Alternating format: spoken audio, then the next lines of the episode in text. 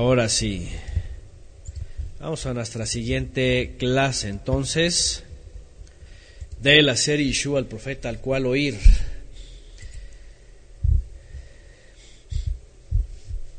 Vamos al capítulo 20, ya estamos en el capítulo 20, no, perdón, ¿a dónde nos quedamos? Terminamos el 18, ¿verdad? Estamos en el capítulo 19. A ver, corríjanme. Capítulo 19 de me va a ser Yohanan, la buena nueva de Juan, y estamos ya en la recta final, estamos a punto de cerrar el relato de, el, de la boda, el servicio o ministerio de Yeshua, este, la instrucción, la revelación, sus palabras, en estos últimos capítulos no vienen muchas palabras de él, ¿verdad? Viene el relato de lo que ocurrió. Hay algunos detalles que sí vamos a recordar, aunque no sean sus palabras. Y sus palabras, pues sí, sobre todo, eh, claves, ¿verdad? Para poder entender también unos aspectos celestiales y de la vida del ser humano. Eh, hemos estado viendo que finalmente eh, llega el momento donde Yeshua ya había mencionado que para esto había llegado al mundo. ¿Verdad? Ayer, justamente ayer hablábamos esta parte en la escritura en donde eh, el rostro, panim, la presencia del invisible se manifestaba, pero estaba oculta a la humanidad. Muy pocos lo llegaron a presenciar.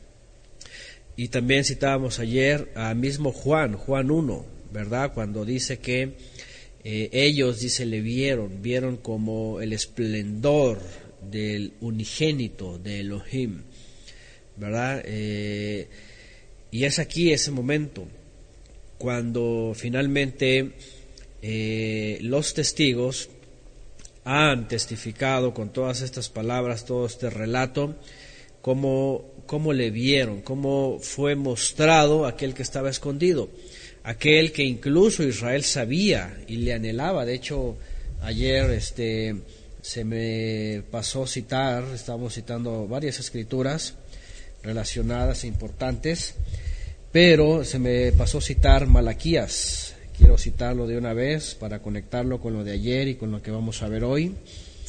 Ajá, este en donde vemos en el capítulo 3, quiero ir a Malaquías capítulo 3, porque tiene relación también con lo de hoy y con lo de ayer. Dice capítulo 3, verso 1, He aquí yo envío mi mensajero, el cual preparará el camino delante de mí. Ajá. Delante de mí, también esta palabra delante es lepaní, y vendrá súbitamente a su templo el Adón, a quien vosotros buscáis. Aquí cuando habla el mensajero, obviamente está refiriendo aquí a el Elías que habría de venir. En este caso es Yohanan, el de el Yohanan Hamadbil se le conoce, como Juan, el de el, el inmersor o el que hace la tevilá, las tevilot. Bueno, ¿por qué estoy citando esto? Y también hemos hablado también muy contundentemente que las palabras de Yeshua respecto a Elías que iba a aparecer eh, no tienen no tienen para nada confusión cuando Yeshua se refiere específicamente a que era Juan el Bautista. También hemos hablado, dicho sea de paso, y recordando palabras importantísimas de Yeshua, que muchos, muchas personas, líderes, incluso que se dicen ser maestros de la Biblia este, y que, presumen creer en Yeshua, le niegan a Yeshua diciendo que Elías no ha venido y que todavía apenas va a venir y que Moisés y que ya saben y que viene el mensaje y cuando aparezcan empieza entonces la tribulación, ya saben todo la materia dispensacionalista, están dispensacionalizados. Entonces, eh, esas personas eh, mienten, esas personas eh, tuercen la escritura para su propia perdición, diciendo que en este caso este mensajero, hablando de Elías, que habría de venir, era Yohanan. Yeshua lo dijo con sus palabras muy claras y específicas. Juan es el Elías que habría de venir. El que tenga oídos para oír, oiga. Bueno, en, en Malaquías 3 habla este mensajero que, iba a venir delante de su faz, delante de su faz, delante de su presencia, era eh, Juan, Juan el de la Tevilá. Va a preparar el camino delante de su faz y vendrá súbitamente el Adón a quien, ¿qué dice? Vosotros buscáis. ¿Y qué dice? Y el mensajero del pacto. El mensajero del pacto. ¿Qué les parece? Ahí está, aquí está la versión también de la familia leal. El Señor al que ustedes buscan vendrá de repente a su templo, a su templo. El mensajero del pacto, el mensajero del pacto a quien buscan con tanto entusiasmo, con tanto entusiasmo, a quien buscan con tanto entusiasmo, dice esta versión. Esta otra dice, a quien vosotros buscáis, anheláis, viene. ¿Y quién, quién anuncia esto? El Eterno es el que anuncia que iba a enviar a el Elías que habría de venir, que es Juan, preparando el camino delante de su presencia, Lepaní, su faz, para que entonces venga el Adón, el mensajero del pacto. ¿Por qué estoy refiriendo esto? Porque ayer que hablábamos de Juan 1 y, Juan 1 dice, y voy a volverlo a leer, dice, y vimos su esplendor como del unigénito del Padre.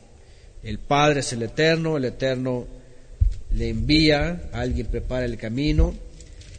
Y bueno, cuando vamos al final de Juan, estamos viendo que todo lo que hemos estudiado de los, de los, de los cuatro eh, libros del Brit que se conoce como el Nuevo Testamento, de la Buena Nueva, han mostrado, y especialmente Juan, Johanán, aquí en todo este libro que hemos estudiado, han mostrado esa belleza, ese anhelo, ese esplendor. Cuando escriben todo esto es justamente para esto, para decir, es que nosotros le vimos, vimos el esplendor como del unigénito del Padre, aquel que anhelábamos, aquel que esperábamos, aquel cual estábamos anhelando, buscando, vino a su templo.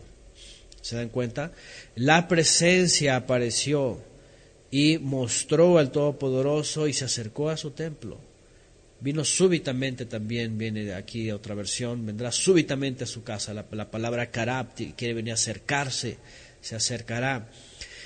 Esta es la misma palabra que se menciona también en, el Breja Dasha que hemos estudiado antes, que es el reino del cielo se ha acercado. Karab también se ha acercado repentinamente ha venido sin previo aviso.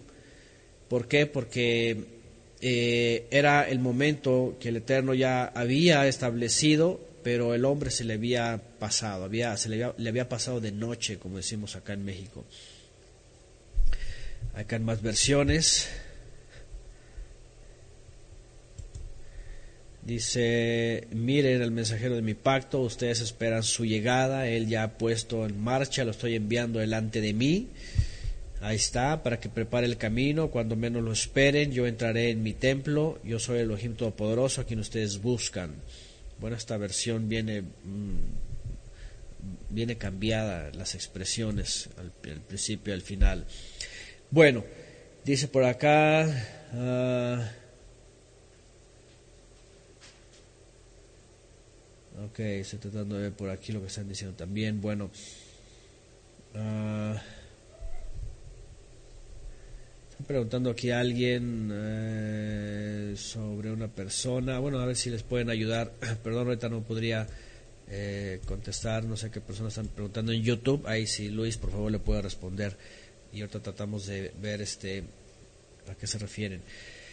Entonces, todo lo que estamos viendo, y vamos a Juan 19 finalmente, es una expresión, ¿verdad?, de el mensajero del pacto que todos buscaban, todos esperaban, todos anhelaban, que es el profeta al cual oír, que es el ungido, el Mesías, el Hijo del Altísimo. Se trata de, todo se trata de él, el Brihadashah.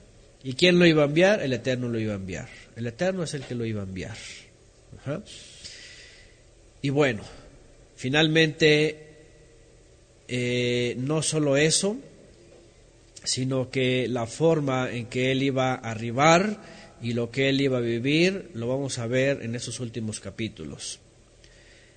Como Shaul mismo lo escribió, ¿verdad? El Mashiach, el Hijo del Todopoderoso, estando en una condición espiritual, celestial, divina, ¿verdad? Tomó forma de hombre y no solo eso, sino que eh, se hizo siervo y se humilló hasta lo más bajo, ¿verdad? Hasta ser lacerado. Y vamos a ver esto. Vamos al capítulo 19.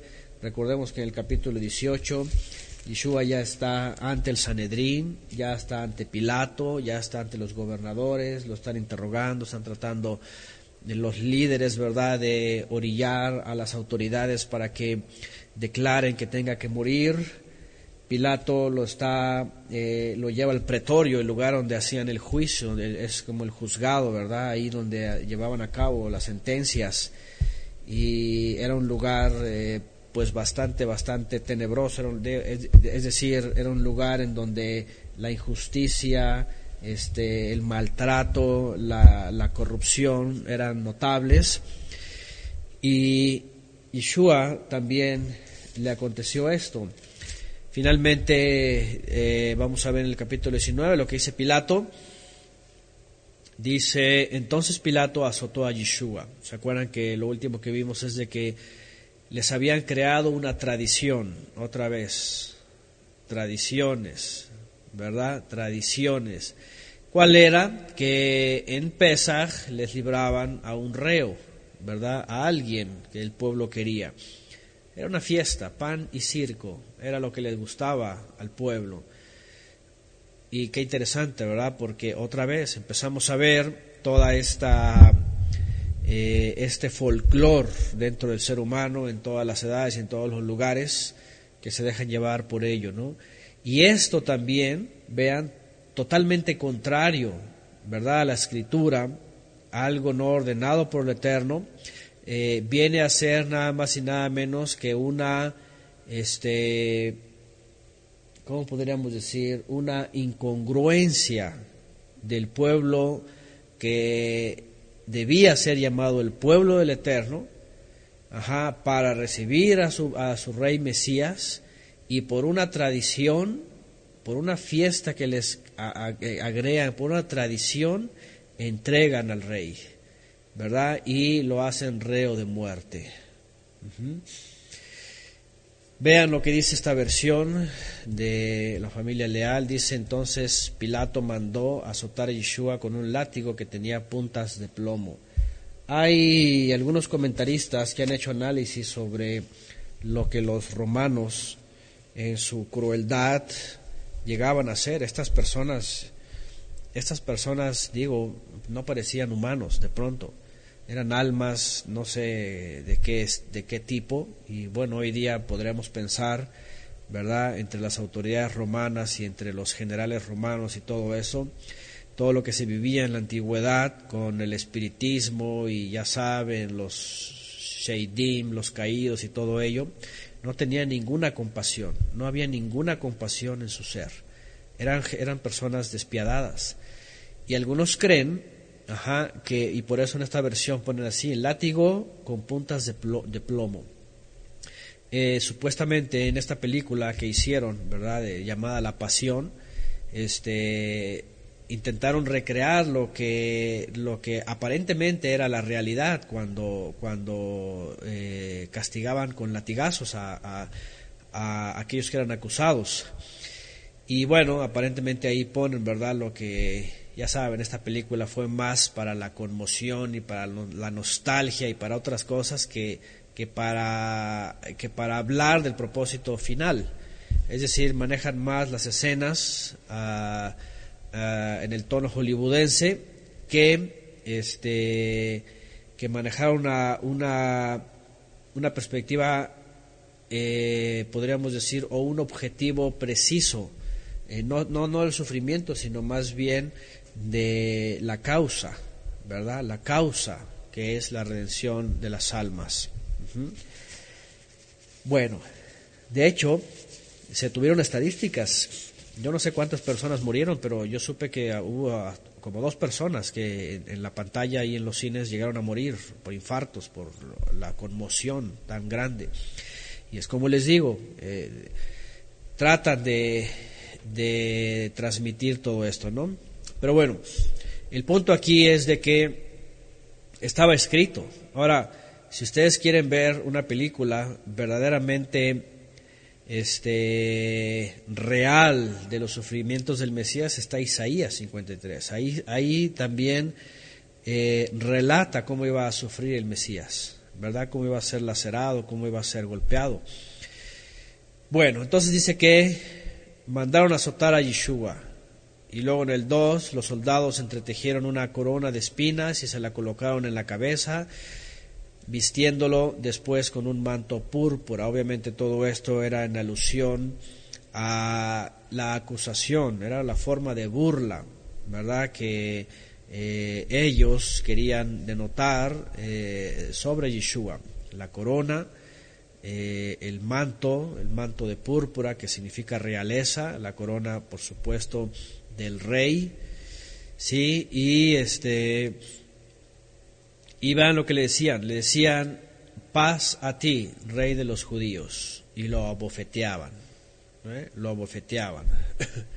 bueno,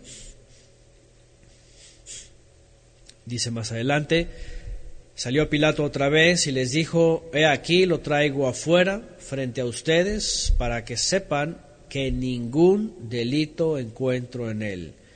Vamos a recordar que Pilato desde el principio, cuando lo empieza a interrogar, ¿verdad? Y empieza a ver los elementos de lo cual se le acusa.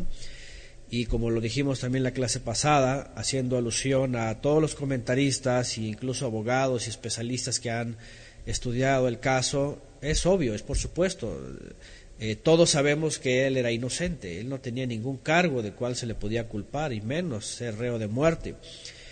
Para nada, por supuesto, pero sabemos que la profecía, ahora, ya saben que hay una persona, yo mencioné eso, una, persona del judaísmo, incluso hay algunos cristianos se han acercado a él para hablar y que, ay, que sí es cierto, que él era inocente y que, y que por qué lo llevaron a la muerte si él no tenía que morir. Y espérenme tantito, o sea, ¿para qué tienen que rascarle de que si era él, él inocente? Por supuesto que era inocente, pero por supuesto también que tenía que morir. Nadie tiene por qué estar lamentándose y decir, ay, pobrecito Jesús, ¿verdad? No tenía por qué morir. ¿Cómo que no? Pues, para eso fue enviado al mundo, es lo que dice la escritura. Y tenía que encontrar el, medio ahí, el lugar en Jerusalén, fuera de la ciudad, padecer fuera de la ciudad y ser una expiación por el mundo entero, no solamente por Israel, sino por todos aquellos que, que buscan al Creador. No encuentro delito en él, dice Pilato. En el verso 5, entonces Yeshua salió fuera llevando puesta la corona de espinas y el manto púrpura y Pilato le dijo, he aquí el hombre, aquí está. Al verlo los principales Koanim, los principales ministros, vean, y los guardias gritaban y decían, empálale, empálale o empálalo. bueno, aquí yo voy a tener que hacer en el 19.6 un cambio en las, en las Biblias y es que si yo voy al griego 19.6, veo la palabra stauró, empalar. Acuérdense que también cuando vemos la palabra cruz, estamos viendo estaca, tronco, árbol. Y después añaden una cruz. Ajá, pero eh, eh, la palabra origen, raíz, tiene que ver con em, empalar, es decir, eh, sí, colgaron un palo en un madero, pero es decir, unirlo a un madero para ser colgado. Perdónenme que sea insistente, pero Y cuando hemos estudiado esto ya hace mucho tiempo y hemos estado viendo el origen de la figura que está en Constantinopla, bueno, en Constantino, la visión que tiene, ya saben, y todas estas cosas, y, el fetichismo, y entonces después se, se lo persinan y todo aquello, y eh, este, la, eh, ¿cómo se llama? Este, fetichismo, no hay, no hay otra forma que hablar. ¿Qué es lo que está diciendo? ¿Eh? ¿Qué es lo que está diciendo? Lo, colgaron en un madero, es decir, pusieron un tronco y ahí lo empalaron.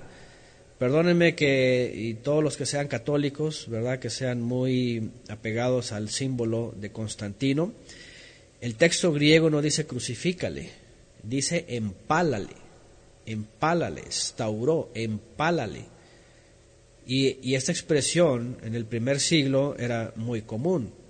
Es decir, cuélgalo, cuélgalo en un árbol, cuélgalo en un tronco, empálalo en el madero. ¿Por qué voy a decir esto? Vamos a ver aquí unos detalles más adelantitos que son muy, muy reveladores, muy obvios. De hecho, los hemos estudiado ya antes. Ajá. Cuélguenle, por ejemplo, la versión de la familia Leal dice, cuélguenle en un madero, cuélguenle en un madero.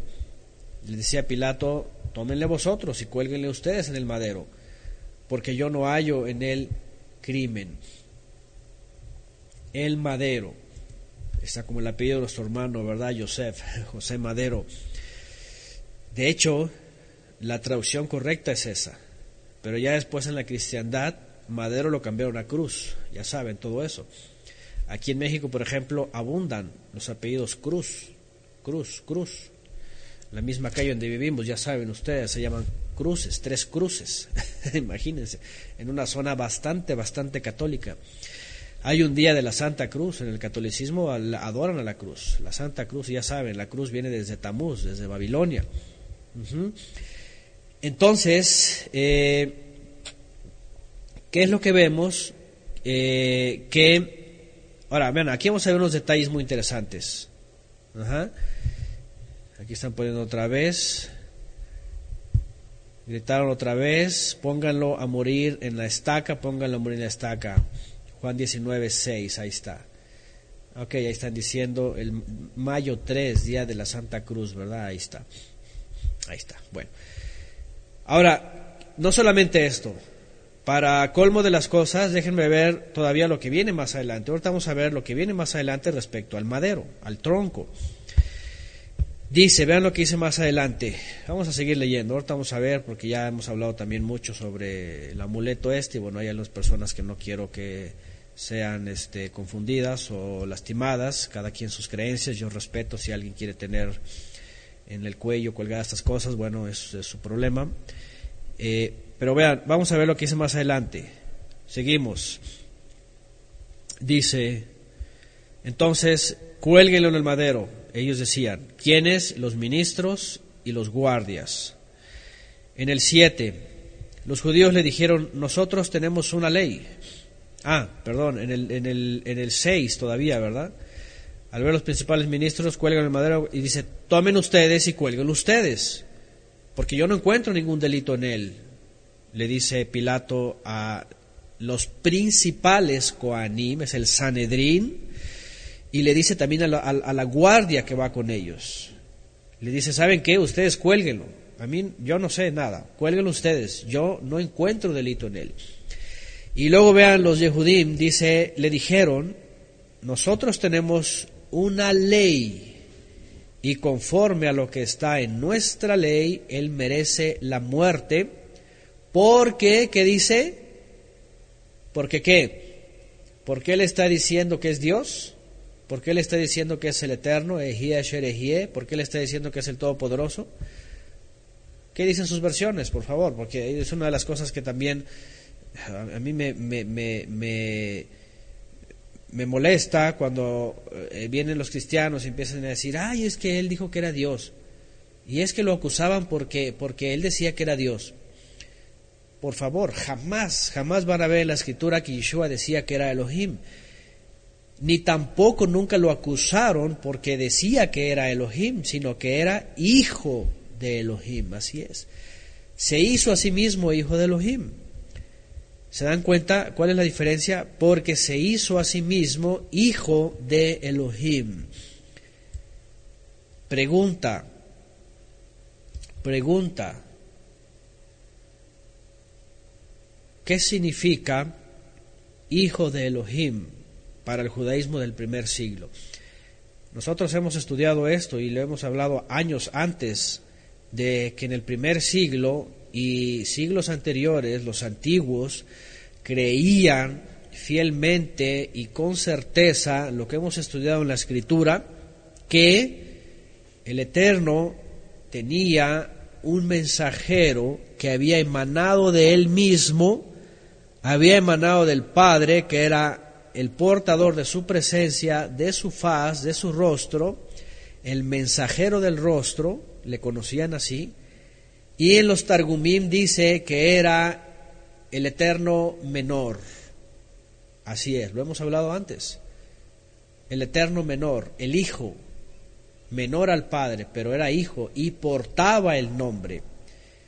Y existía de esta manera el Sanedrín y las leyes judías del primer siglo, aunque en la Torá no viene ninguna ley que lleve a la muerte a alguien que se haga a ser hijo de Elohim, ellos mismos crearon esa ley.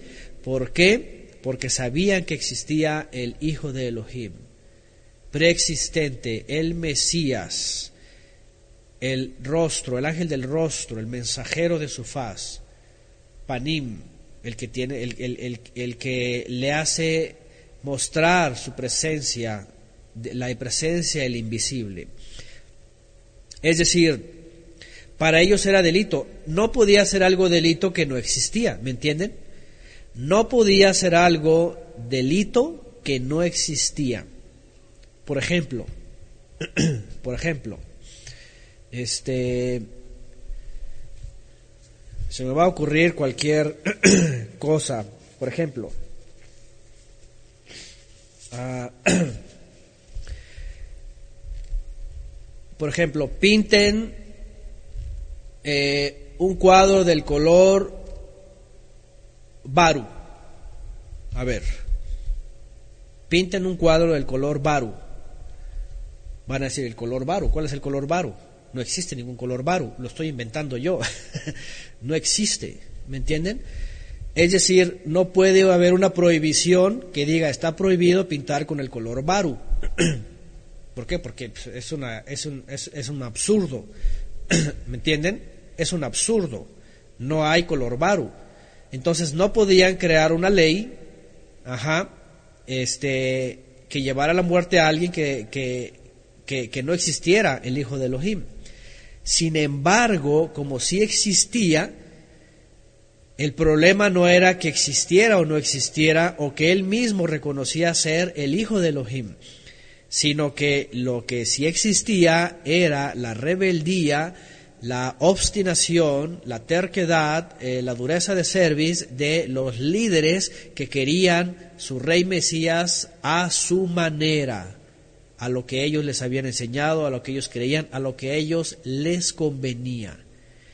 Porque cuando ven a Yeshua, ¿verdad?, en las calles, predicando a, a la gente, rescatando, sanando, acercándose a, los que están perdidos, redimiéndoles, no lo ven con un caballo, no lo ven con un ejército, no lo ven como el rey David, ¿verdad? Este, conquistando y conquistando y que viene desde, desde el oriente conquistando las potencias y derrumbando a Roma y todo eso. Dicen, este no es el hijo de Elohim, este no puede ser. Y entonces cuando lo ve, ah, tú eres, ah, blasfemia. Pero es la ley de ellos, no es la ley del Eterno. Es decir, lo que estamos viendo aquí es de que ellos decían que estaba violando una ley de ellos, pero que aunque era de ellos, era razonable. Era ley de hombres, pero en ese sentido era razonable. Ellos habían creído, ningún hombre como ese se puede hacer hijo de Elohim. No puede ser ese, no, no es. ¿Cómo, ¿Cómo va a ser? ¿Cómo esperaban ellos a su rey? Pregunta otra vez, ¿cómo esperaban ellos a su rey? Como lo esperan hasta el día de hoy, y como los mesiánicos y los efraimitas y los yagüistas y quién sabe qué tantos movimientos ahí en las raíces hebreas se han contagiado con lo mismo del, del, del judaísmo. Esperar un rey conquistador, Mesías, que triunfa, que destruye los reinos, ¿verdad? Y que pone su reino y su templo y todo el mundo va a hacer sacrificios. Esperan lo mismo. En aquella época esperaban lo mismo, así es con sus ejércitos, con un caballo blanco, ya casi como Napoleón, ¿verdad? este, bueno, en aquella época pensaban en una especie de Alejandro el Magno, en una especie de Ciro el persa, en una especie de, yo qué sé, el César. Bueno, esto es importante aquí, ¿verdad? Aquí no hay palabras de Yeshua, pero lo que él estaba diciendo anteriormente y lo que va a decir más adelante le va a mostrar como que era verdaderamente hijo de Elohim, porque además de eso, vean en el verso 8, vean lo que dice el verso 8, cuando Pilato escuchó esta palabra, tuvo todavía más miedo. Ándale. Estos hombres están acusando a este hombre de que es hijo de Elohim. Y bueno, obviamente, ahora aquí es Pilato, en el contexto romano y todas estas cosas. Ellos no creían en el Eterno, ellos no sabían, ellos simplemente decían, ah, el Dios de los hebreos, pero ellos tenían sus dioses. Pero también ellos entendían que cuando alguien decía, es que este se está diciendo que es hijo de los dioses, imagínense qué pensó Pilato si de un momento a otro se figuró, ay, es hijo de Zeus, por ejemplo, ¿no? O de Júpiter, yo qué sé, en su, en su perspectiva pagana y todo, pero por eso le dio miedo. Pero cuando sabía que el pueblo de Israel, el pueblo judío, en ese lugar, la profecía, la historia, Herodes incluso, ¿verdad? Porque era este en parte judío, entendía que había una profecía. Es más, todos sabían por la historia que desde la época de Herodes eh, el Grande había nacido ya el rey de Israel. Había nacido un bebé y entonces había habido una matazón, entonces se sabía, es decir, era un momento de muchas especulaciones y todos sabían que había pasado un tiempo en donde se iba a manifestar. Por eso dice que tuvo miedo. Bueno, una vez más, ni Yeshua ni nadie lo acusaba que era el Eterno mismo hecho carne, no, sino el Hijo del Eterno. Y al ser Hijo del Eterno, por supuesto, dicho por los antiguos, no era un hombre, no era un hombre, sino era un ser celestial que iba a acercarse, como dice la profecía, y lo acabamos de leer en Malaquías. El mensajero del pacto se va a hacer presente al Señor al cual ustedes buscan, se va a manifestar.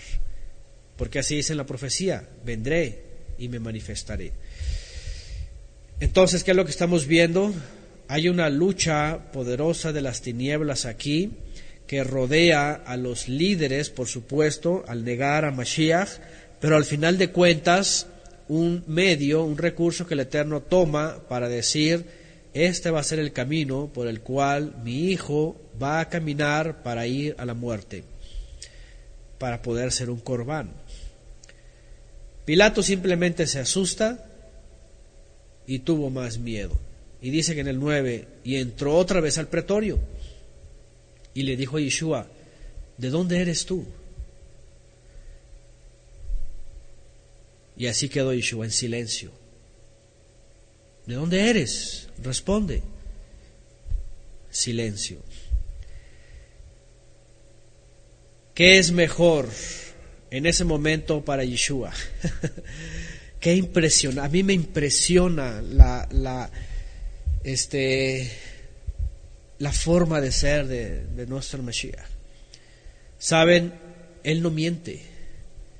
Y si este hombre le está preguntando de dónde eres, y si Yeshua en ese momento, con toda la verdad, por supuesto, le responde, Pilato cae cae de rodillas, se desmaya y cree. Pero no le dice nada, mejor se calla. No podía mentir, por supuesto, Yeshua. pero tampoco le tenía que, tampoco le tenía que decir la verdad. No le podía decir la verdad. Entonces mejor se calla. Que dice, esto no te lo respondo a ti. Las perlas preciosas no se le dan a los perros ni a los cerdos. No se le dan a los cerdos las perlas tan hermosas. ¿De dónde eres tú? Si Yeshua abría la boca le iba a decir la verdad. Yo soy de los cielos. Vengo de lo más sublime, donde está el Todopoderoso. Del seno del Padre, habito en la eternidad. Y solamente vengo por un momento aquí, para una obra, pero me voy. Y tú vas a pasar como un respiro. Pero no le responde. Dice Yeshua, las perlas no se dan a los cerdos. Seguramente yo pienso por él mismo, yo pienso por él y qué cosa tengo que responderte a ti. A mí ni me cuestiones sobre esas cosas. Imagínense nada más. ¿De dónde eres tú? ¿Verdad? Se pone así a silbar un salmo, ¿verdad? Al abrigo del león habitaré. Salmo 91, ¿no? No le dice nada. Y, y se enoja. Le dice, ah, ¿a mí no me hablas? ah, ¿no me quieres hablar? Y es que no es de que no quisiera. Es que no debía hablarle a ese, a ese, a ese hombre.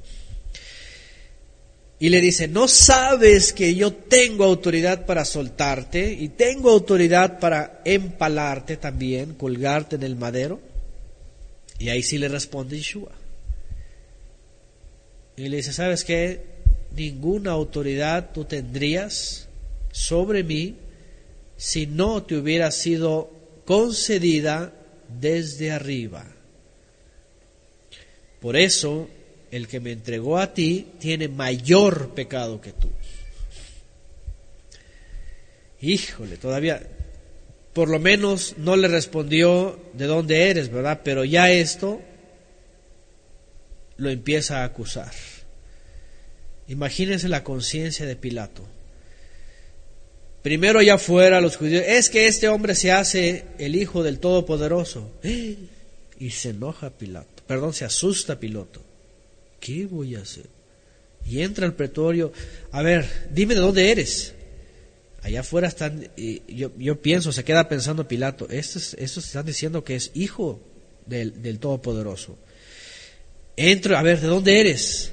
A lo mejor él me dice, ah, yo soy del, yo soy del Todopoderoso, vengo de los cielos, ¿verdad? No le dice nada a Yeshua, se calla. Es mejor callar, por supuesto, que hablar una verdad al que, al que, no, la, al que no la va a recibir, no la va a entender. Y entonces dice, y se enoja, ah, no sabes que yo tengo autoridad para dejarte libre o para empalarte. Pero él le dice, ah, ¿sabes qué? Ninguna autoridad tendría si no te hubiera sido dada de arriba, de los cielos. Pero sin embargo, dice, el que me ha entregado a ti ha pecado más. ¿Qué le está diciendo? También tú estás pecando. También tú eres un pecador. Tú estás transgrediendo. ¿Qué más podía hacer este hombre? Dice en el 12, por esta razón Pilato pretendía soltarlo. Y estaba buscando la forma porque estaba diciendo, este hombre dice que es hijo del Todopoderoso, no me quiere decir de dónde viene, pero además me está diciendo que la autoridad que yo tengo me es da de arriba y además está agregando que lo que estoy haciendo es pecado, es una transgresión. Ya me imagino el pensamiento de Pilato, paganote, ¿verdad? Los dioses me libren de todo esto. Le dio miedo.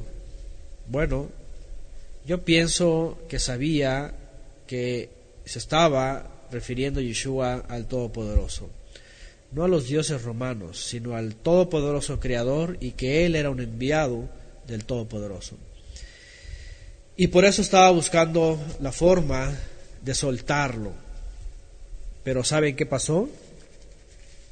No podía, dice, pero los judíos gritaban, si sueltas a este, no eres, viene, y aquí viene la amenaza, ¿verdad? Y aquí viene, aquí viene el cabildeo político. Aquí viene la presión política y humana. Vean nada más lo que dicen estos hombres, los que se dicen ser Yehudim. Y es que los líderes en el primer siglo llevaban este título, pero el título no tenía que ver con la definición de Yehudá, ni tampoco con la tribu de Yehudá, sino la definición Yehudí o judíos, como vemos en nuestras versiones, está relacionada a un movimiento político religioso. ¿verdad? Que estaba entregado a la doctrina farisea y a la confabulación con eh, los saduceos y, a una conexión con Roma. Y entonces viene esta presión delante de Pilato. Si le sueltas a este, no eres amigo de César, del César, porque todo el que se proclama rey se opone al César. Y aquí sí, había una ley romana, por supuesto, ¿verdad? Que hablaba de que todo el honor al César. Cayo Julio César fue el primero, después Octaviano, su sobrino, Octavio Augusto, era realmente el César. En la época de Yeshua, él era el César. Y en Roma, por supuesto, cualquier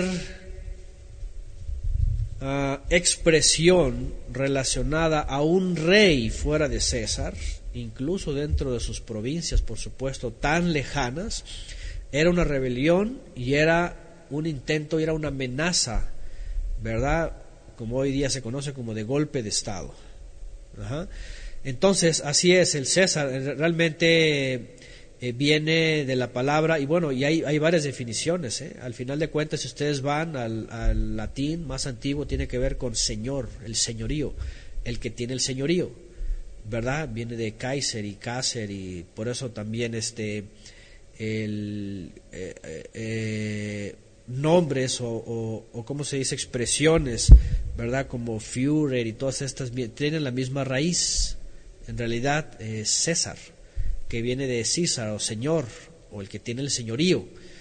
Entonces, es decir, este está hablando de la máxima autoridad romana la máxima autoridad romana. Ajá, y el, el, el, primero en, en, oficio, tal cual, porque todavía en el caso de Julio, bueno, eh, eh, Julio César, este, todavía, eh, todavía era una república, ¿verdad? Ya después, entonces, aparece como el primer emperador su sobrino, Augusto. ¿Y qué quiere decir? que así es, dicen por acá, en mi versión aparece como emperador, eso justamente significa, ¿no? El que, el que estaba en, en, la autoridad de todo el imperio, es, una, es, una, es, una, es un título.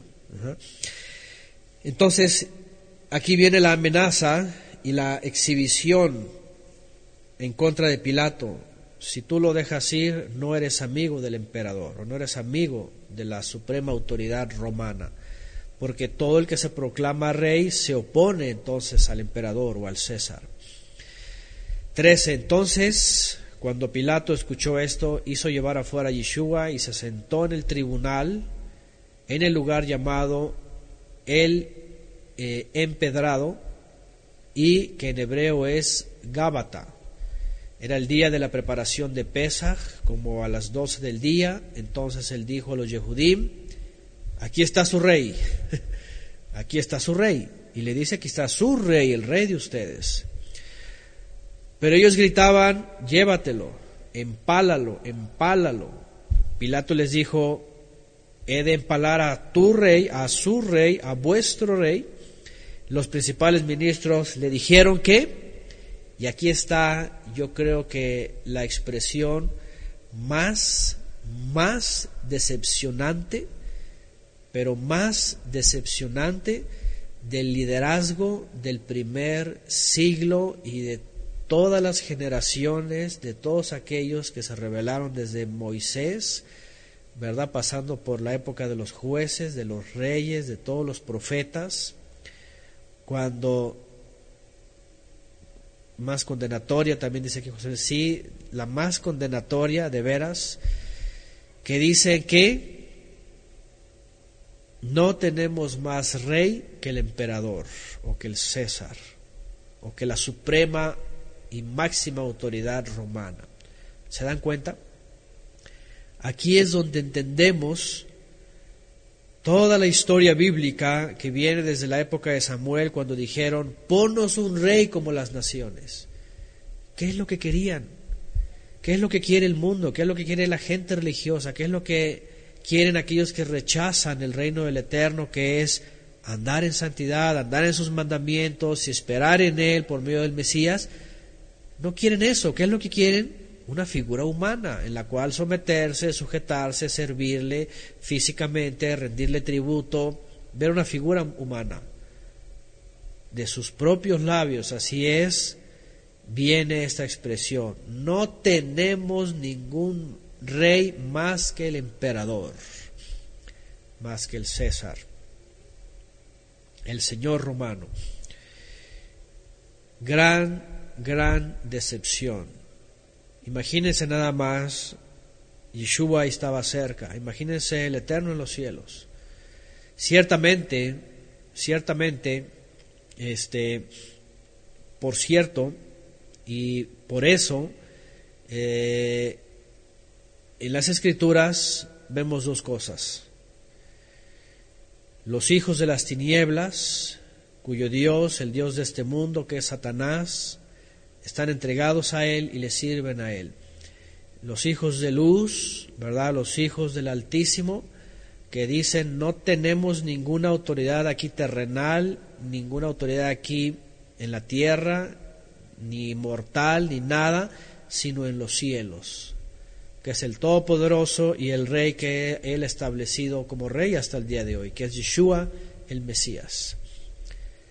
Por algo, Shaul de Tarso en sus últimos meses, últimos días, últimos años, eh, en el libro los Hechos vemos cuando estaba en Roma, dijo, no han querido, no lo han deseado, no lo han recibido.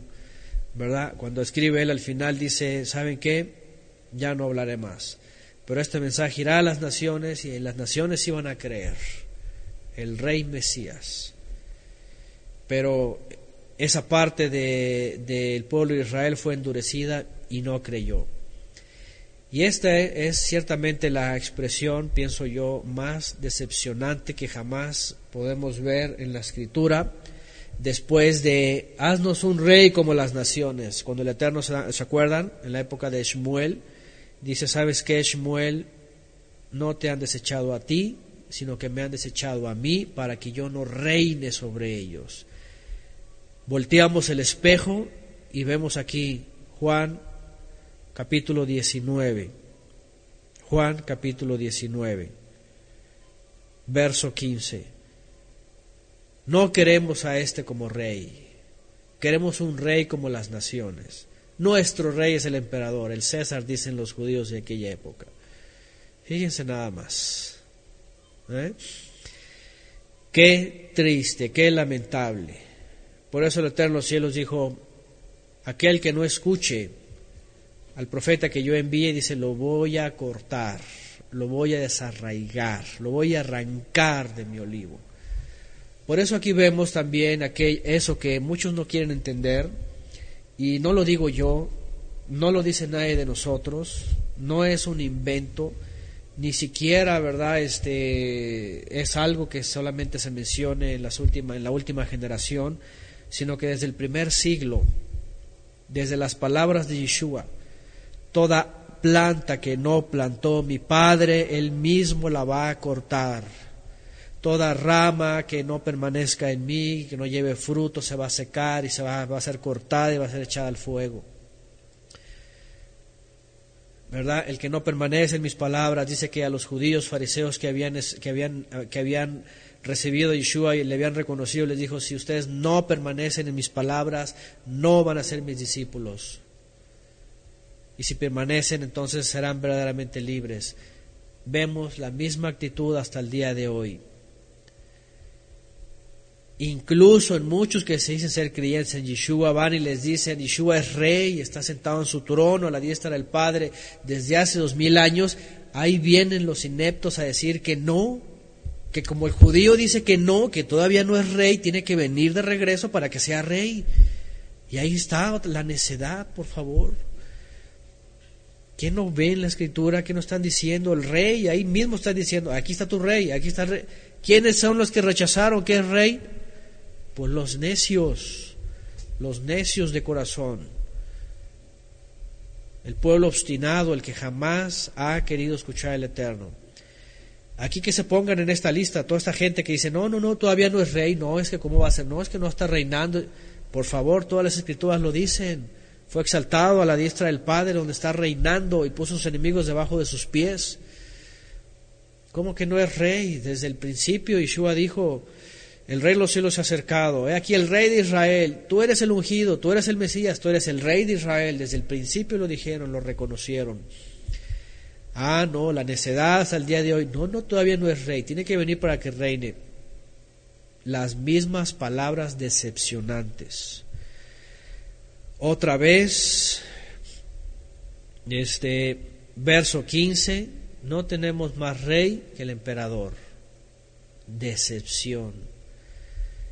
16. Entonces Pilato lo entregó a ellos para que fuera empalado, para que lo colgaran en un madero.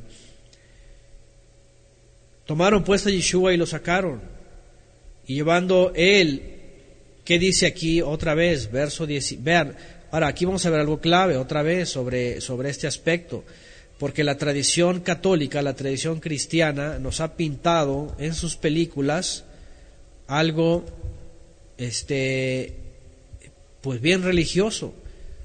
La misma palabra stauros, aquí, bueno, 400716 es la palabra stauros, que es estaca, que es un poste, es un poste. Ahí está. ¿Ok? Saben, en el griego y en el latín tienen su palabra relacionada a cruz ¿por qué no la pusieron? No, porque no es una cruz, es stauros, es una estaca, es un poste. Ahora, déjenme, vean lo que dice más adelante, vean, esto es mucho más claro, yo, yo, lo, yo lo he mencionado antes. Vean lo que dice. Ahora, también déjenme decirles algo, porque también por ahí de pronto vienen las doctrinas y empiezan a decir que no, que él no llevó el madero, ¿verdad? Que no fue colgado ahí, que simplemente lo llevaron y lo fueron a colgar en un árbol. Bueno, es una es una buena este ¿cómo se puede decir? Eh, proposición, pues eh, una propuesta, perdón, una, buena propuesta. ¿Quién está diciendo de que pero aquí la escritura está diciendo que le dieron un tronco, una estaca. Y no solo eso, vean lo que dice más adelante. Dice,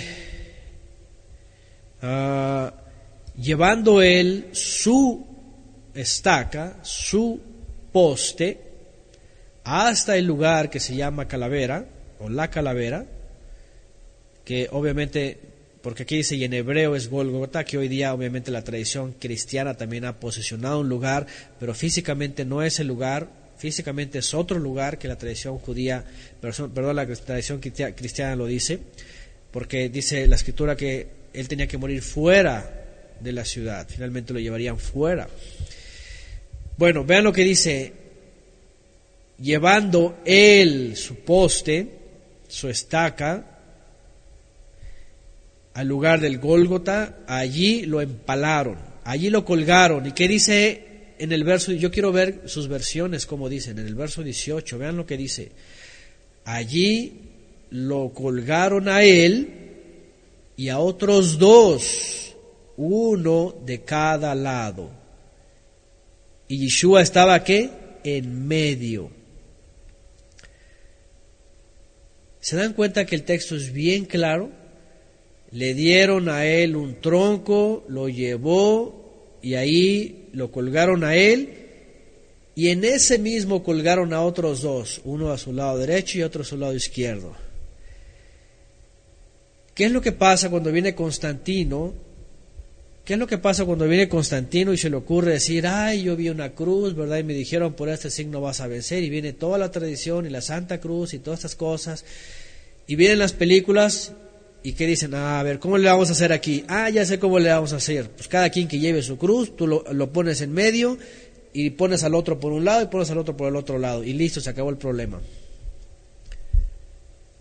¿Qué cosa?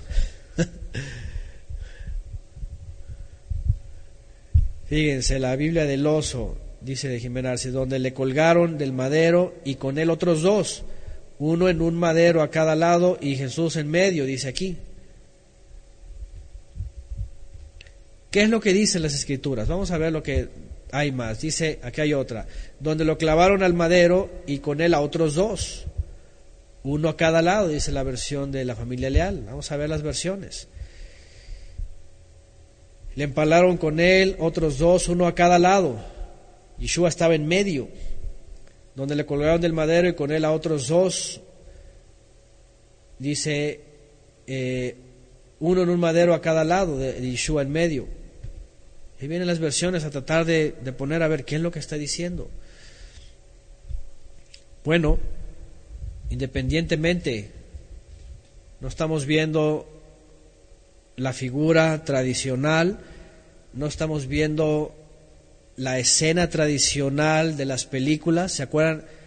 Ustedes cuando ven una película de esas, ¿verdad?, que hacen de la vida de Yeshua hasta la muerte, ya saben la escena. Es como cuando les digo Navidad. ¿Se acuerdan? A ver, todos los que fuimos instruidos por la gran ramera, lastimosamente, que ya salimos de ella, que nos enseñaron el 24 de ya saben, las posadas, todo esto, ¿qué se nos viene a la mente cuando nos enseñaban aquello?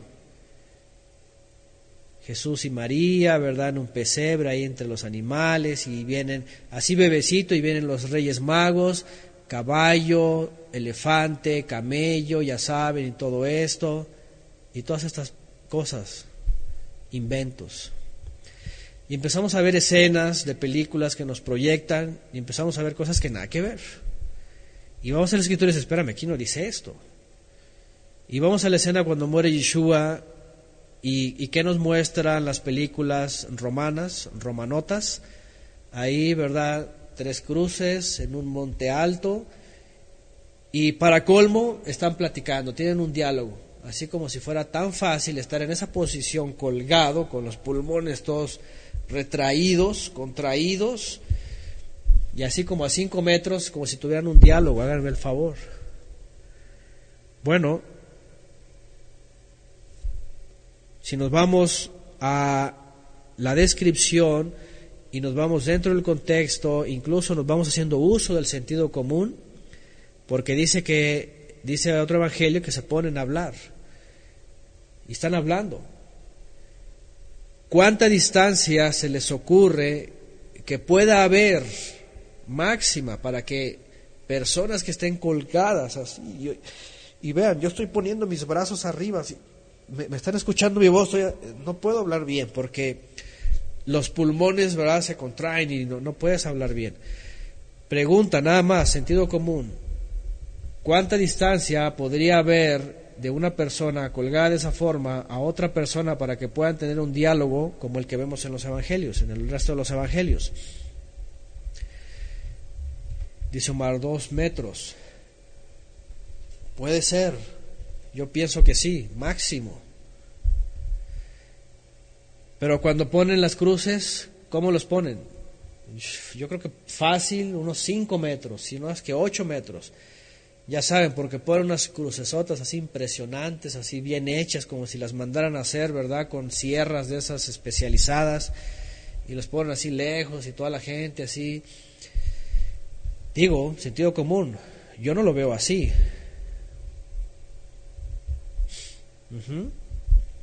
Yo no lo veo así. Ahora, si por más lejos que hubieran estado, máximo dos metros tal vez, metro y medio pero incluso, incluso si estuvieran en un solo tronco, ahora, ni que los troncos en aquella época ¿verdad? fueran así como que, ah, sí, fácil, agárrate los troncos y, Imagínense ahí miles de troncos para colgar a toda la gente, ¿no?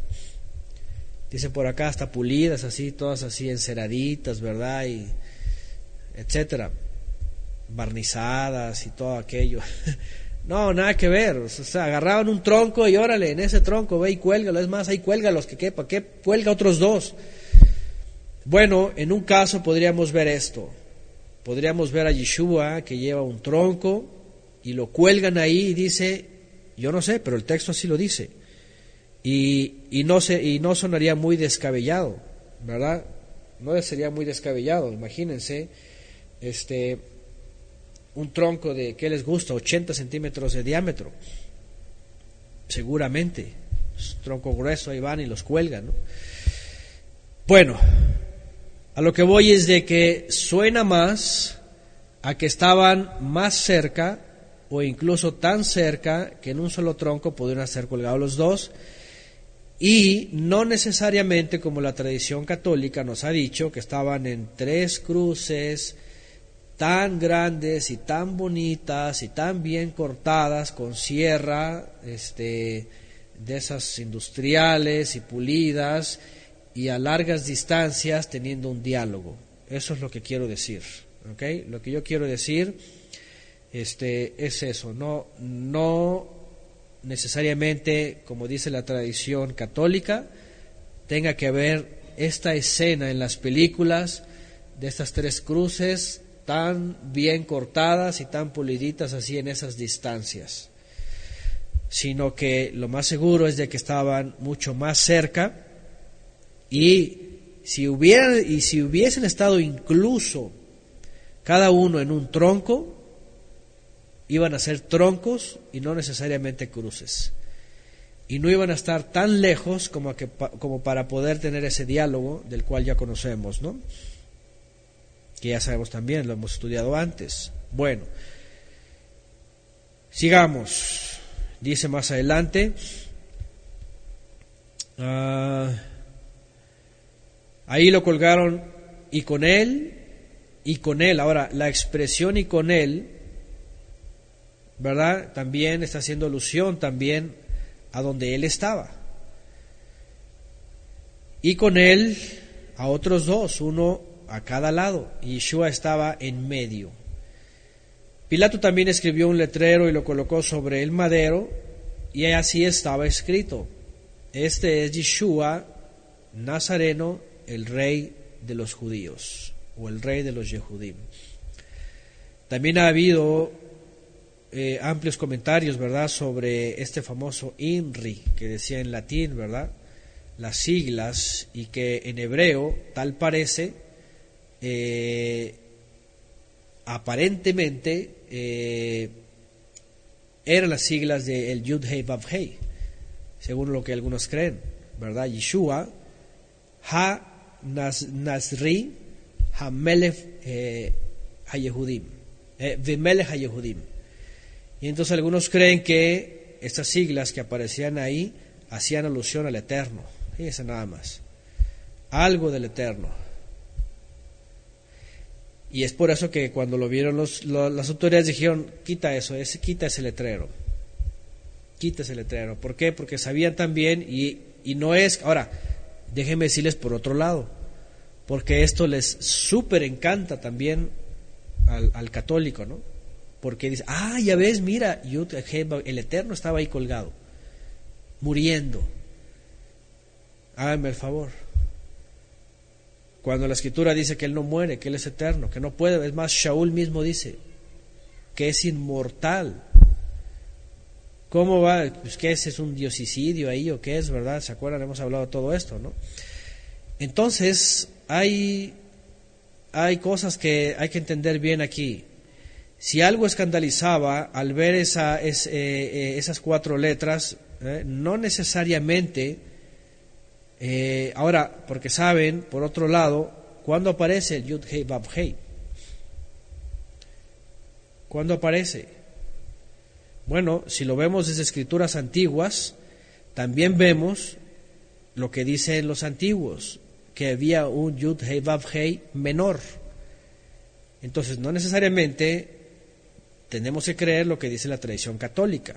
que ahí le estaba el Eterno colgado, sino que el Eterno que se había manifestado y le había dado a su hijo este eh, su nombre, ¿se acuerdan? Porque le confirió el nombre que es sobre todo nombre, el nombre del Eterno, él lo portaba, quiere decir que el Mesías portaba el nombre.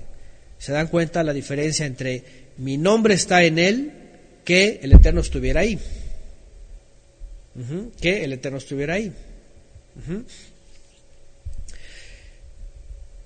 Dice por aquí la versión, bueno, hay unas versiones yagüistas que meten ahí, por ejemplo, la W, la W no tiene nada que ver, es la Vav.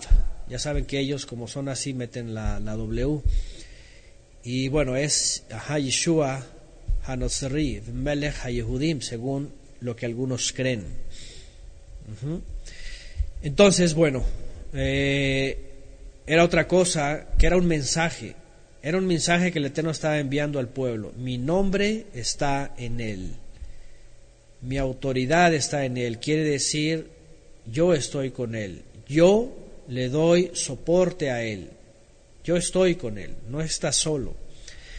De tal manera que cuando apareció esto, dice que de los Yehudim que leyeron el letrero, porque el lugar donde Yeshua fue colgado se encontraba cerca de la ciudad, vean, cerca de la ciudad. No dice que dentro de la ciudad, ¿se dan cuenta? Aquí hay otra cosa porque el famoso Gólgota, si no mal lo recuerdo, hoy día tradicional está dentro de la ciudad. Pero aquí dice que estaba fuera de la ciudad, cercano a la ciudad. Y es que en aquella época la ciudad estaba amurallada, estaba amurallada, estaba impenetrable. Entonces, eh, dice que aquí estaba cerca, quiere decir no estaban dentro de. Y dice entonces, eh, donde dice, se encontraban cerca de la ciudad y estaba escrito en hebreo, en griego y en latín. Luego dijeron los principales ministros a Pilato, no escribas, no escribas, Él es el rey de los judíos, sino Él dijo, soy el rey de los judíos. Ahora, aquí, aquí viene la otra versión qué es lo que estaba escrito. ¿Por qué arriba dice, verdad, Yeshua, ahora como algunos lo intentan decir, que aparentemente decía Yud Hei Vav Hei, pero por otro lado, los ministros no se escandalizaban de eso, sino más bien se escandalizaba de lo que, es, de lo que escribió Pilato. Él es el rey de los judíos. Y entonces ellos reclamaban y decían, no, no digas Él es el rey de los judíos, sino Él dijo, yo soy el rey de los judíos. Entonces, bueno, aquí viene también una diferencia, ¿verdad? En el texto. Bueno, yo digo las dos cosas para, al final de cuentas, cada quien saque sus conclusiones. Puede ser que arriba estén tratando de hacer una alusión, ajá, porque al final de cuentas hay mucho trinitarismo, incluso en el mesianismo hay mucho trinitarismo que quieren decir que cuando dice eso, Él era el eterno ahí, hecho carne, muriendo, ¿verdad? Como si la escritura dijera que Él puede morir, o que Él se puede dar su vida a sí mismo en ese sentido, ¿no? El creador, pues. Pero por otro lado, aquí entonces la acusación de ellos realmente no era que Él era el rey de los judíos, sino su enojo era él dijo, no pongas que Él es el rey de los judíos, sino pon que Él dijo, Él dijo que es el rey de los judíos. Ahora, en hebreo, ¿cómo podría decir Él es el rey de los judíos? Atá, ¿verdad?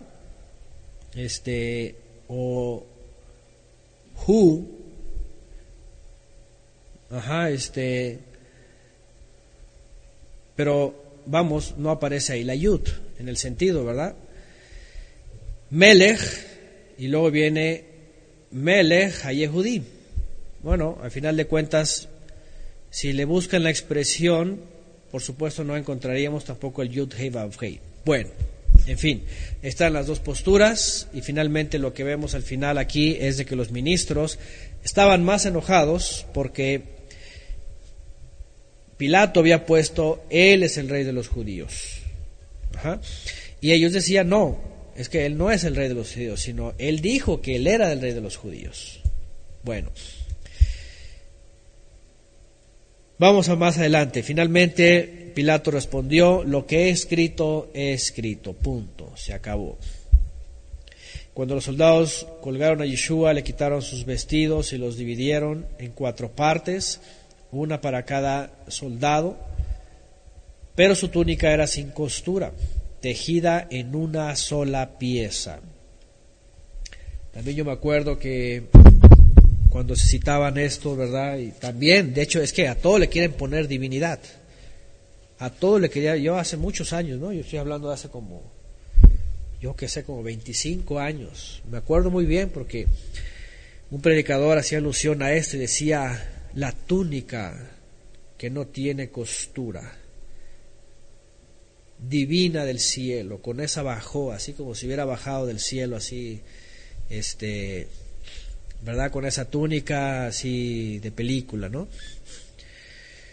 Bueno, no era una túnica divina, ¿me entienden? Es decir, otra vez los teólogos quieren tomar de aquí para decir, ay, una túnica divina, ¿cómo? No tenía costura, mira, era de una sola pieza y todo eso. Bueno, ¿cuál es una explicación? Claro, hasta el día de hoy la famosa túnica, bueno, esa es otra, ¿verdad? El manto de Turín que le llaman, ¿verdad? Pero aquí, el asunto aquí es, ¿cuál es, eh, cuál es el dato más bien, cuál es el detalle que nos da aquí esta escritura? Ajá por ejemplo, dice Ofelia, Ofelia Bonilla, dice que fue hecho en un telar redondo. Bueno, ¿cuál es la, más bien el detalle que nos da la escritura, como lo hemos mencionado en otras ocasiones, especialmente en Lucas y hablando de los aspectos que aparecen en el libro de Juan, en el Evangelio de Juan, que esta túnica era, era una túnica que usaban los ministros. Era una túnica que estaba tejida especialmente para los ministros, para los Koanim, como lo hemos hablado antes, ¿verdad? Yeshua, por ejemplo, cuando muere dice que lo ponen en una, en una tumba de ricos, que no solamente era de ricos, que también las usaban para los Koanim. Él había crecido en familias dentro de los Koanim. ¿Se acuerdan? Elisheba, su esposo, era de la familia de los Koanim de tal manera que Miriam seguramente tenía el linaje de los Koanim. Entonces hay muchos detalles que vemos en las escrituras, su forma de vida, cómo creció, el desierto, que detallaba una vida como la llevaban los Koanim. Así es, entonces era una túnica de los Koanim, de los eh, sacerdotal, pues como se le suele llamar. Y no necesariamente como los teólogos de pronto pensamos, ay, no tenía ninguna costura y mira, de una sola pieza era divina. No, espérame, no, no estamos hablando aquí de, de una tela divina. Ya, ya después empiezan a adorarla y empiezan, ¿verdad? Que todo era divino y todas esas cosas. No, estamos hablando de que era un mensaje, en este texto era un mensaje importante. Esto que él portaba le acreditaba, según también su contexto donde había crecido y cómo vivía, que él vivía como un ministro. Por supuesto que no, no se veía, no lo podemos ver como un ministro en el templo eh, físico donde los Koanim y los, hijos de Aharón tenían competencia. Yeshua no tenía competencia ahí. Pero no quiere decir que no podía llevar una túnica como esta, porque sí le competía a Yeshua tener el ministerio que el Eterno le había dado y que finalmente en la carta a los Hebreos lo vemos muy claramente como el Cohen Hagadol eh, ministerio de la categoría de Melquisedec. Así de sencillo. Entonces, no le vemos nada extraño, ¿verdad? Que le haya quitado esa túnica y que le quiera adjudicar otra cosa más que él estaba llevando un ministerio y era finalmente el Cohen Hagadol del Todopoderoso, que lo había enviado a la tierra para cumplir justamente este propósito también, ser un ministro y para poder entregar él mismo su propia ofrenda, ofrenda perfecta. Entonces, y además de esto, ¿verdad? Dice en el 24, por eso se dijeron unos a otros, no la cortaremos, sino echaremos suerte sobre ella para ver de quién será. Y tuvo cumplimiento la escritura que dice, y aquí viene, por supuesto, una, profecía que la conectan a este acontecimiento donde dice repartieron entre sí mis vestidos y sobre mi ropa echaron suertes. Estas cosas hicieron los soldados, los soldados. Juan Mena nos está ayudando con el texto, Éxodo 39, 22 al 23. También dice, hizo asimismo el manto de efod, obra tejida, todo de tela azul, dice por acá. Y de hecho llevaban los Koanim una, una túnica blanca, ¿se acuerdan? Que llegaba y que, que, que pasaba las rodillas.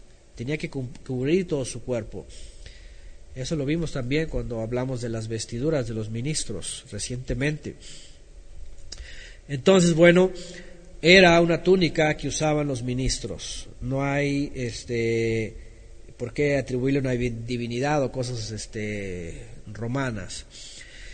Sigue diciendo, y junto al madero de Yeshua estaba su madre, la hermana de su madre, Miriam, la esposa de Cleofas, y Miriam de Magdala.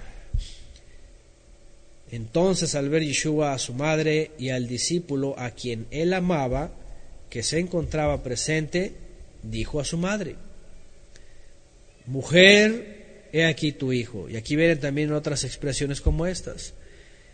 Y empiezan a explayarse, ¿verdad?, en la teología. Ya saben, si ustedes van a buscar esto y van a encontrar en el catolicismo, la famosa revelación expresada entre la madre y el hijo, en donde están diciendo, Miriam pasa a ser la madre de todos los cristianos, ya saben. ¿Qué está diciendo aquí? Mujer, he aquí tu hijo, después le dijo al discípulo, he aquí tu madre. Y luego, y luego, ¿qué dice después? Después del punto, en el verso 27. Y desde aquella hora el discípulo la recibió consigo la recibió consigo. Es decir, bueno, yo sé que en todos los textos estamos tratando de buscarle un midrash, un remés, un sot. Obviamente aquí el catolicismo se brincó la barda porque ellos dicen, ay, el, el, el, gran, la gran revelación aquí es de que la Virgen María pasa a ser la madre de todos los cristianos. Y entonces todos los cristianos, como Juan el discípulo, amado, todos son amados, tienen que ver a la Virgen María como la madre. Y empiezan con todas estas cosas, ¿verdad? De veras, perdón, pero ¿qué dice después? Desde aquella hora el discípulo la recibió consigo. Ahora, por supuesto, hay muchas más intervenciones sobre esto. ¿Qué es lo que está diciendo? Maternidad, que se iba a quedar solo, que también ella puede, eh, tiene que desconsolarse, porque una de las cosas que vemos aquí es Ciertamente hay un amor, eh, podríamos decir, sublime sobre el Mesías, sobre aquel que se esperaba, sobre aquel que se vio su esplendor, esplendor como del unigénito del Padre. Pero, ¿qué es lo que está diciendo Yeshua? ¿Acaso está hablando de una maternidad espiritual? Porque también, por otro lado, hay otras interpretaciones. Por ejemplo, hay quien suele decir que la otra parte es que Miriam está representando o está haciendo alusión a Israel como la mujer la cual va a cobijar a todos los hijos. Pero aquí también hay una conexión también un poquito judía babilónica, ya saben, la madre, Ishtar, la mujer y el matriarcado, ¿me entienden todo esto? Entonces, no podemos pensar que Yeshua aquí está hablando de un matriarcado, por supuesto. Él todo el tiempo predicó al Padre. Mi Padre que está en los cielos, mi Padre, el que guarda los mandamientos de mi Padre, se le, se le ama.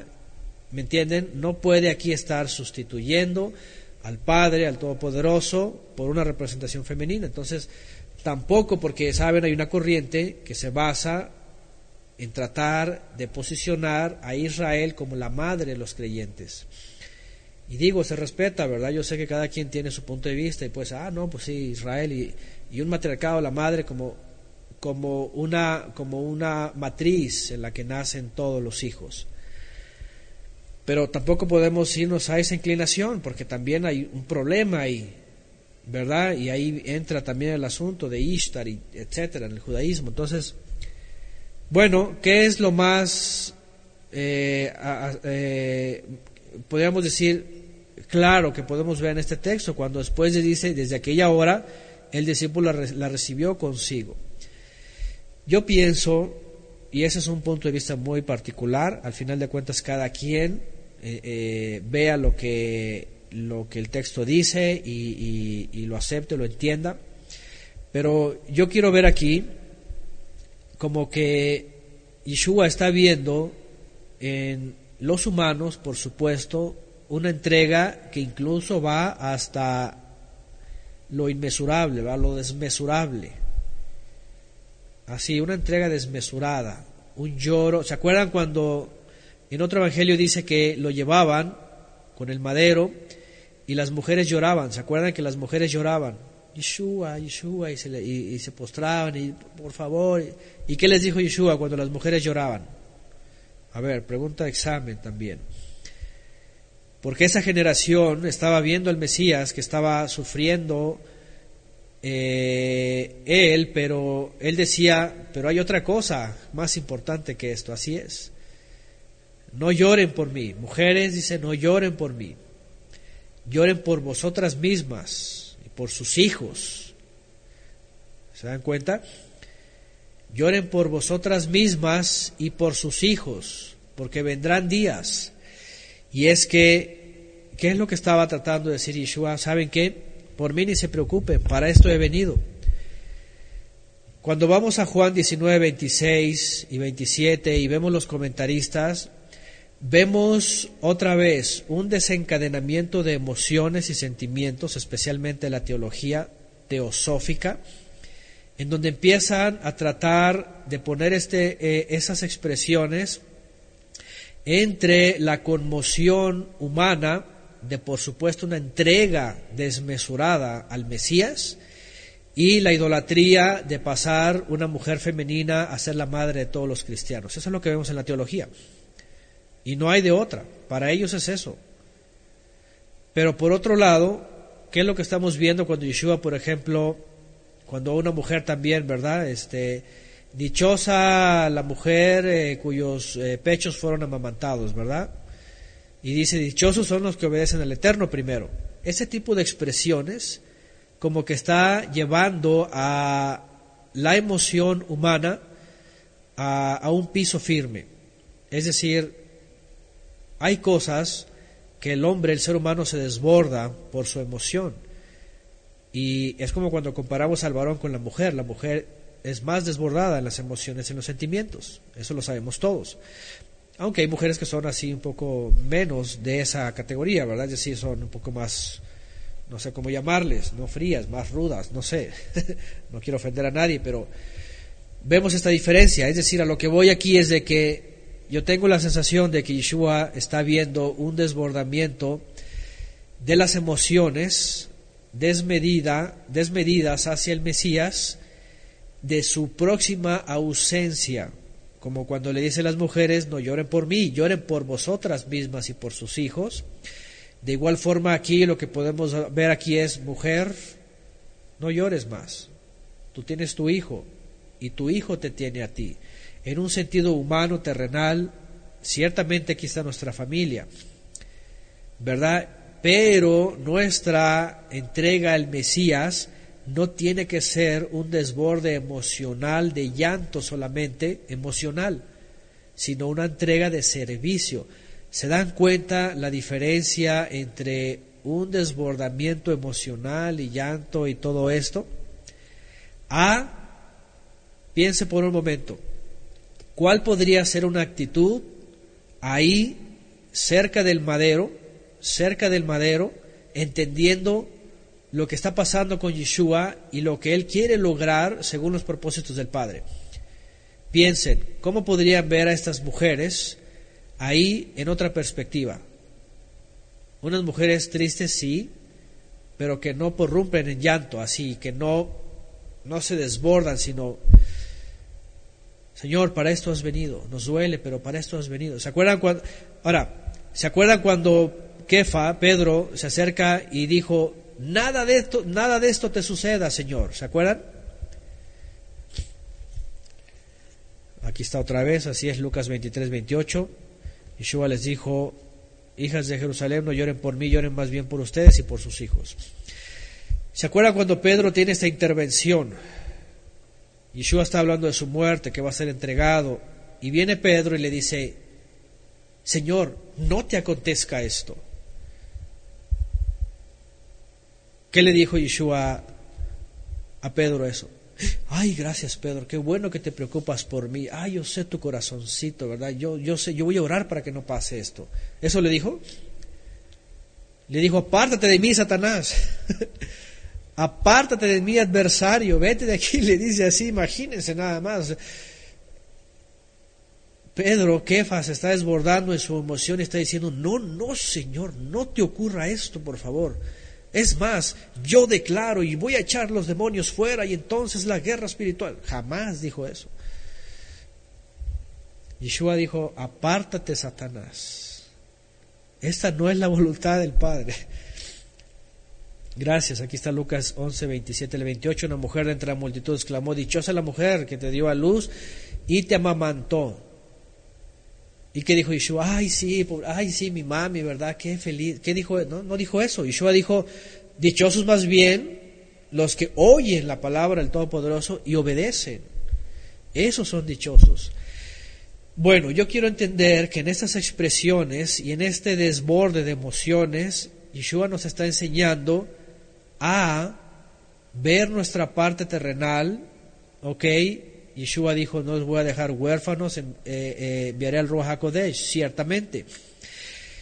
Y ellos no habían entendido que tenían que desligarse emocionalmente de una figura paternal y una figura humana y tenían que ver ese momento con ojos reales, Oh Señor, para esto has llegado. Ciertamente, Yeshua, este es, este es tu fin, para redimir a Israel. Y a lo mejor sí tristes, pero no tan desbordados, sino diciendo, para esto ha llegado. Lo entendemos. Y por ahora no lo veremos, pero pronto lo veremos. ¿Se dan cuenta? Un cambio de actitud. Pero vemos aquí a las mujeres desbordadas. Yo quiero entender esto, que Yeshua vuelve a, a provocarles entrar en razón. Mujer, ahí está tu hijo. No me veas a mí como mi hijo, no me veas a mí como el deseado, no me veas a mí como el único.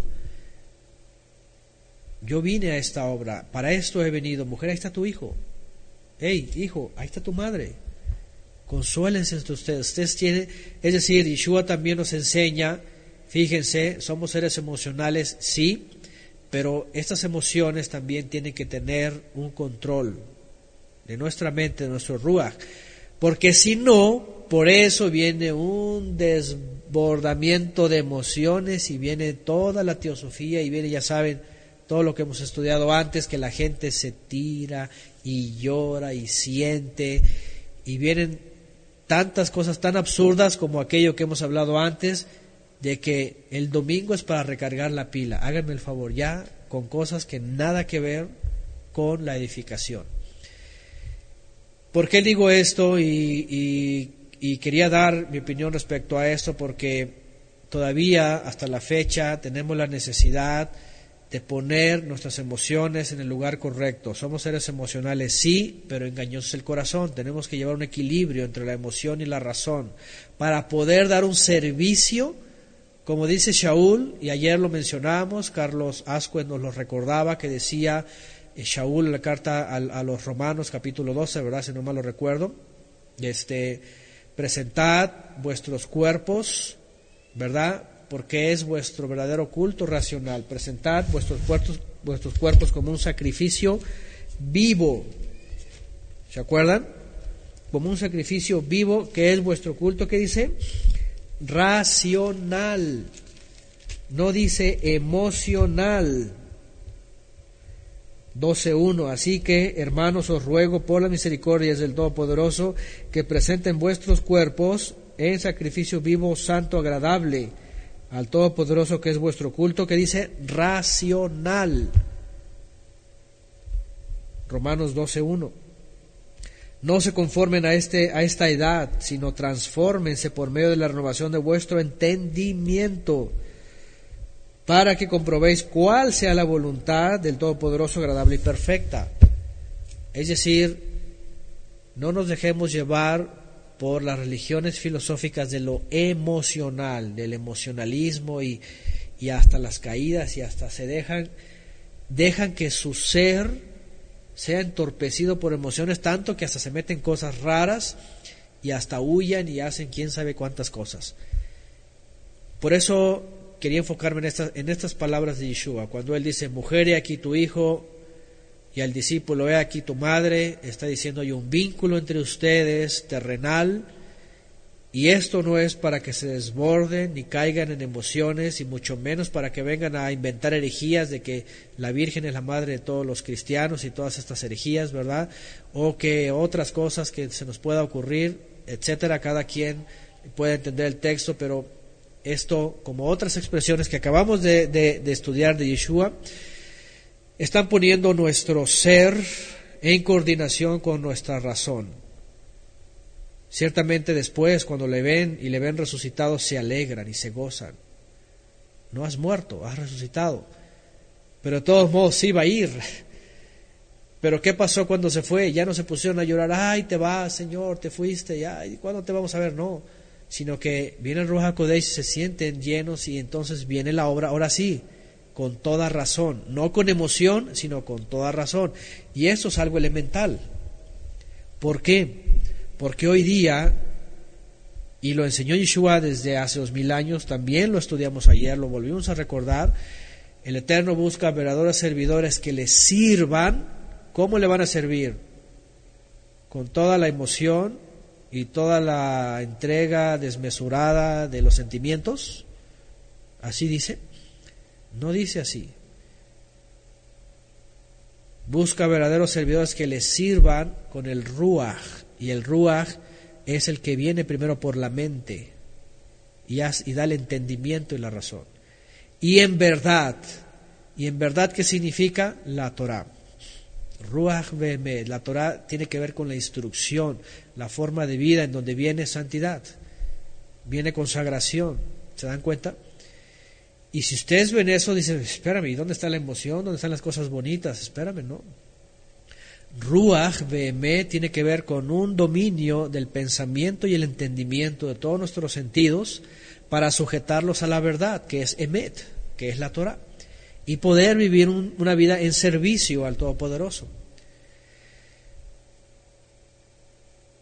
Y yo creo que los que hemos experimentado y hemos pasado tantos años y hemos tratado de llegar y, hemos llegado hasta acá, podemos entender ahora esto. Yo, un día en una clase lo hablamos ampliamente y hemos llegado a la conclusión de que ciertamente, lamentablemente, se nos enseñó, a lo mejor en algunos lugares, a lo mejor algunos a otros más, que la fe se basaba en puros sentimientos y emociones en ir a recargar la pila, en ir y sentirse bien, sentir algo, sentir la presencia, decía la gente.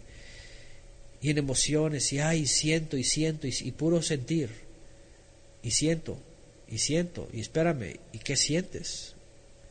¿Qué no dice Ruach Behemet? Aliento del Eterno, que, y es que el aliento viene de la mente, porque ya sabemos, ¿verdad? El corazón, engañoso es el corazón. Pero bueno, el caso aquí pues es de que esas palabras de Yeshua, eh, primeramente, antes, yo pienso que antes de que eh, el romanismo y todo eso empiece a intentar ahí que Virgen, la, la, la, Virgen María y, la Madre de los Cristianos y todas estas cosas que han salido, antes de eso, yo creo que hay que recibir el mensaje primario de esta expresión de Yeshua en donde eh, no nos deja caer desbordados solamente en emociones, sino más bien nos levanta con el Ruach HaKodesh desde nuestra mente y todo nuestro ser para poder servir al Eterno como debe de ser. Y ciertamente nuestro vínculo como seres humanos que somos, aquí está. Pero al final de cuentas todos somos hermanos y tenemos un solo Padre y un hermano mayor. Ahora, Yeshua también enseñó esto, que Él es el, que él es el mayor, ¿verdad?, de, de, todos nosotros, ¿verdad? Pero jamás tampoco, por un lado, no mencionó al Padre como alguien, como alguien fuera del propósito, sino aquel que lo es todo. Bueno, para ir a la siguiente parte ya, vamos a concluir con esto. Está en el madero. Ahora, por supuesto que también el mismo texto lo dice, desde aquella hora el discípulo la recibió consigo. Es decir, Miriam, Miriam tuvo que entender y estaba entendiendo que se estaba desvinculando de un ser que qué? Un ser que no era de ella. Un ser que no era de ella. ¿Saben? Déjenme decirles algo. El otro día eh, veíamos un documental sobre una postura este, feminista de algo que aparentemente pasó en Estados Unidos y que de pronto se estaba convirtiendo en un escándalo. Por cierto, hablando de las vírgenes, que algunas mujeres llegaban a engendrar por sí solas, sin necesidad de hombres. Bueno, hay muchas cosas que decir sobre esto, por supuesto, y los engaños y también los caídos y todas estas cosas, pero bueno, según la ciencia, la explicación que estaban tratando de dar era de que una mujer sin la intervención de un hombre que pudiera dar a luz, tendría que dar a luz a una mujer. Porque no hay, por supuesto, los gametos masculinos o la información masculina para dar a luz a un hijo. Sin embargo, en el caso de Miriam, y aquí va la, cosa, vean, interesante sobre la medicina. Si Miriam físicamente, en el sentido de médicamente, sin intervención de un varón, hubiera dado a luz ella como mujer hubiera dado luz a una mujer, porque no hay la información genética de un varón. ¿Qué quiere decir esto o qué estoy tratando de decir? Que no era hijo de Miriam. Miriam fue el, medio, el, pues sí, el medio por el cual el Hijo del Altísimo, que viene de los cielos, y por forma milagrosa, como dice el Evangelio, la sombra del Altísimo te cubrirá, quiere decir, iba a hacer que este ser empezara a crecer en Miriam, sin que fuera su pariente. Así es, Miriam solamente fue el medio, el recipiente, ¿verdad? Como se suele decir. ¿Qué es a lo que voy?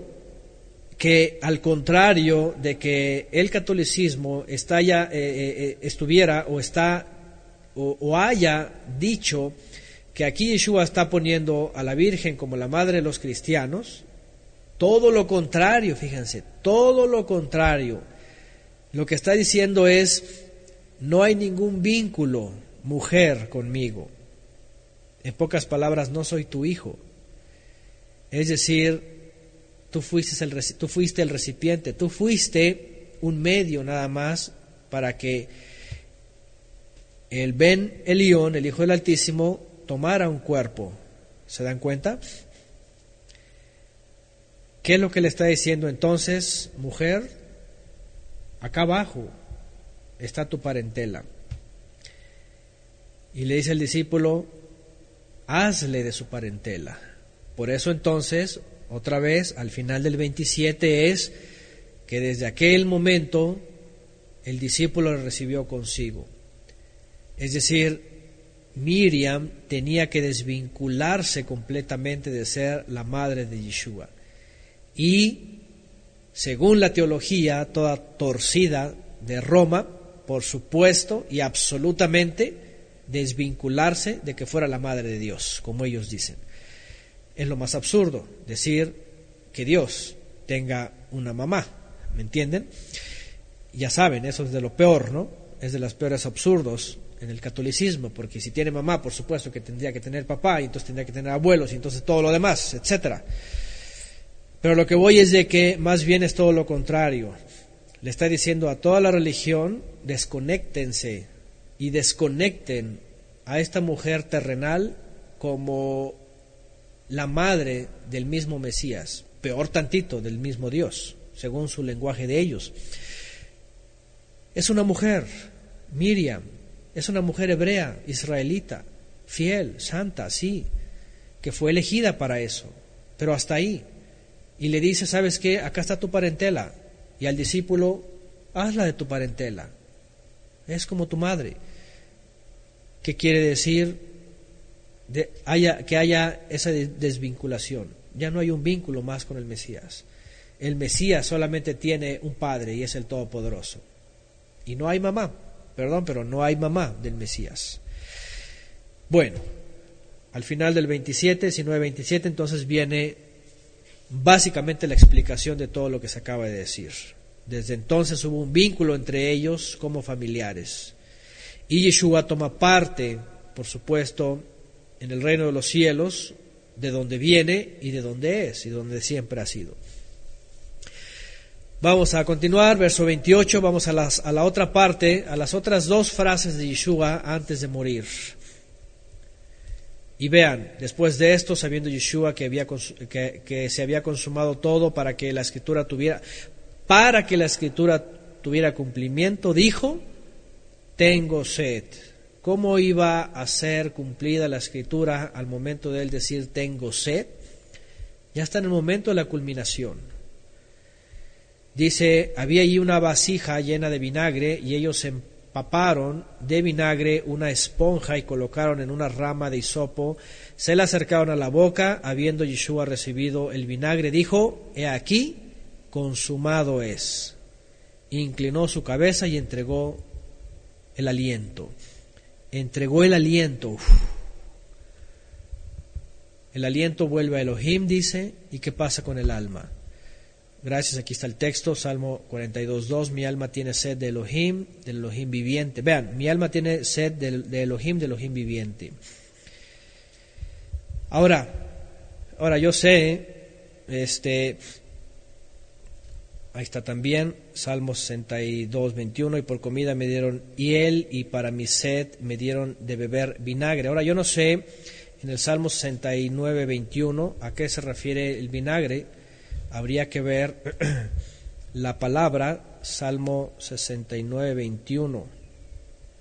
Si alguien puede poner en ese caso la palabra del Strong de Salmo 69, 21 por vinagre.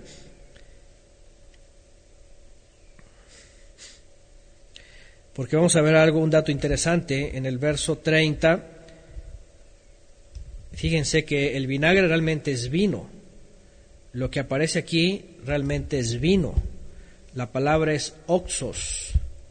Oxos, vinagre, pero dice vino agrio. Vino agrio. Es muy interesante. Eh, en los documentos de, Roma, por ejemplo, de también los aspectos culturales del primer siglo.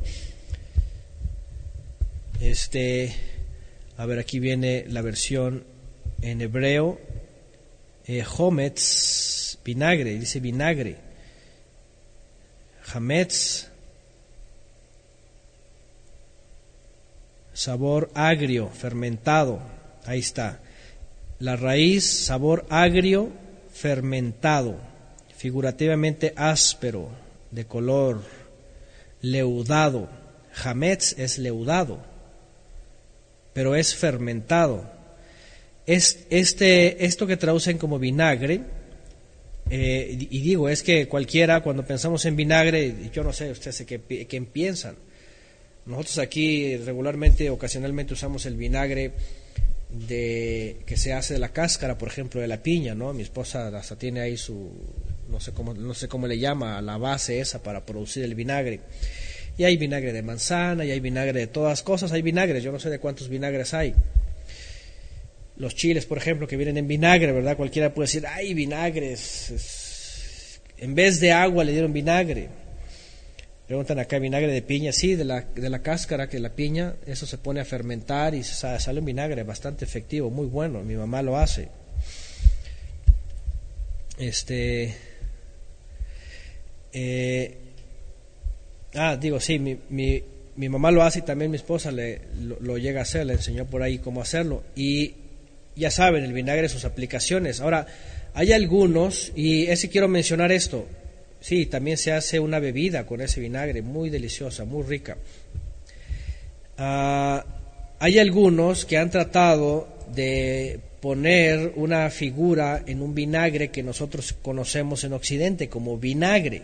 Ah, ahí está el tepache, así es, se hace el tepache, gracias.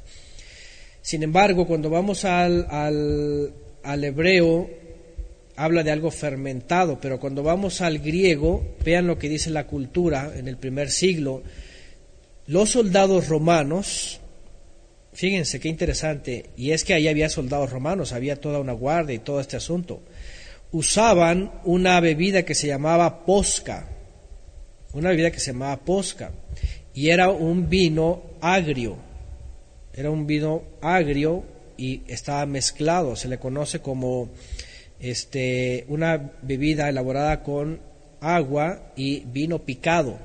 El vino picado es el vino avinagrado, vino avinagrado, vino agrio. Entonces realmente no era un vinagre de alguna fruta o lo que conocemos nosotros, sino que era un vino agrio. Qué interesante porque esto, más que buscarle un sentido, este, por ahí ya saben, medio místico o teológico romano, ¿qué es lo que está diciendo la escritura? Que le dan vino agrio. ¿Qué es? Ahora, cuando ya pensamos en el vino agrio, vino amargo, mezclado con agua, que tomaban los romanos, ya nos viene a la mente qué significa todo esto. Ya cualquiera de ustedes lo puede decir. Vino amargo.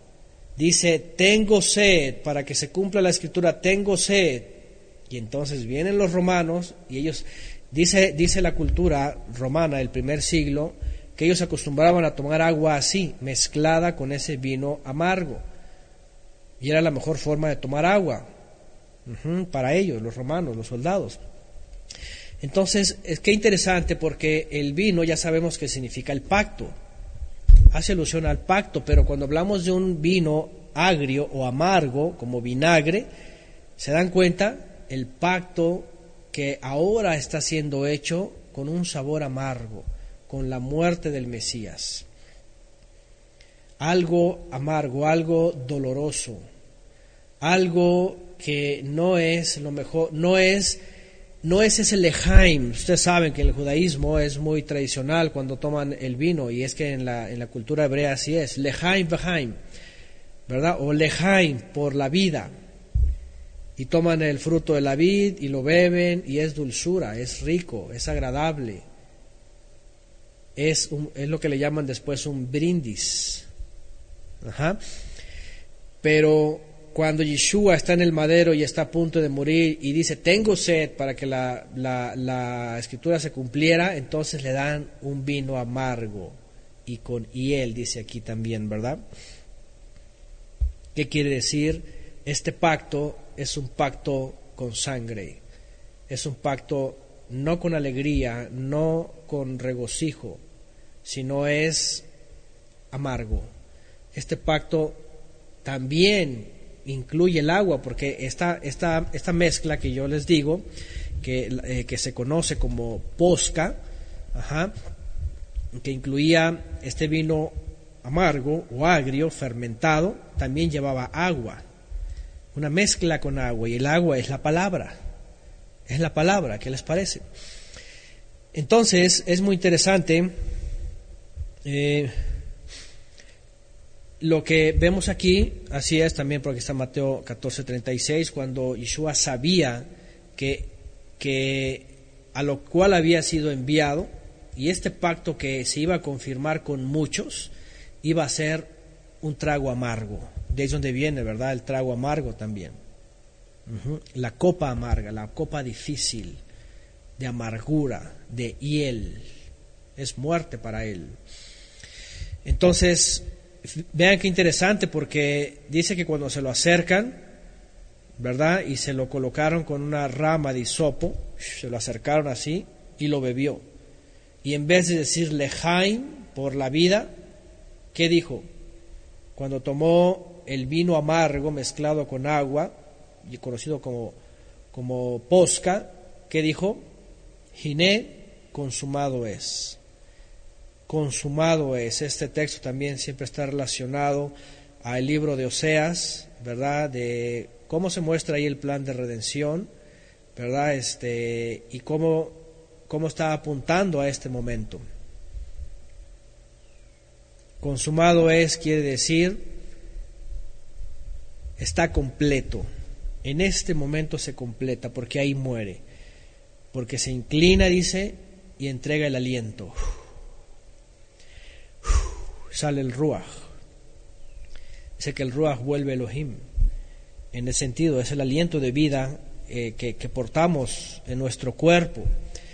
Y sabemos que el alma, Neshama, desciende, después sabemos que desciende a las profundidades, ¿verdad? Dice por aquí también, eh, el hisopo aparece en el Éxodo 12:12, 12, ajá, dice cuando se moja con sangre, así es, y se pone en la vasija y se unta con la sangre en los dinteles, también hace alusión, ¿se acuerdan? La sangre del cordero que muere con un hisopo es untada en el madero. Entonces, este pacto y que por supuesto lo hemos visto en, las festividades, está en Pesach, está en toda la escritura, en la profecía, el nuevo pacto, finalmente iba a ser, en un sentido hablando en nuestro lenguaje coloquial, un trago amargo, un trago amargo. Pero, al final de cuentas, pacto, un brit, es el nuevo brit, es la sangre que ha sido derramada. Ustedes saben que en la antigüedad tenían un pacto como señal, ¿verdad? En el cuerpo, era un pacto de sangre también. Pero en Yeshua, como viene ya en el Brit es este pacto, el cual el Eterno nos llama a tener. Y, y es que no es nada este, eh, de lo cual se podría reemplazar por una cosa terrenal. Es el mismo Mesías, es el mismo Ben Elión tomando un cuerpo para ser entregado como una ofrenda, totalmente lacerado, golpeado, abofeteado, escupido, todo lo que hicieron los romanos, ¿verdad? Las autoridades, los judíos, cómo lo dejaron, finalmente para que se cumpliera la profecía también. Y todo eso tenía que ver con este, con este, con este vino agrio o amargo, ¿verdad? Como vinagre mezclado con agua y hablar de un nuevo pacto en donde estaba la Torah también el agua y aunque iba a ser amargo o agrio, finalmente iba a traer también, por supuesto, la redención. Bueno, ¿qué viene más adelante? Viene más adelante simplemente el relato de lo que ocurre en ese, en ese mismo momento. Dice que los judíos rápidamente, por cuanto era un día de preparación, ¿se acuerdan en qué día estábamos ahí? Era el mero 14 de Pesach. Y estaban todos los preparativos para entrar a la festividad que era eh, este Matzot, incluido por supuesto en, en ese momento estaban haciendo todos los korbanot de Pesach. Ahí sí, Yeshua ya había celebrado con sus discípulos la cena memorial ¿verdad? Donde incluía los elementos, pero aquí se estaban dedicando todos a el corbán, y Yeshua venía a ser este corbán.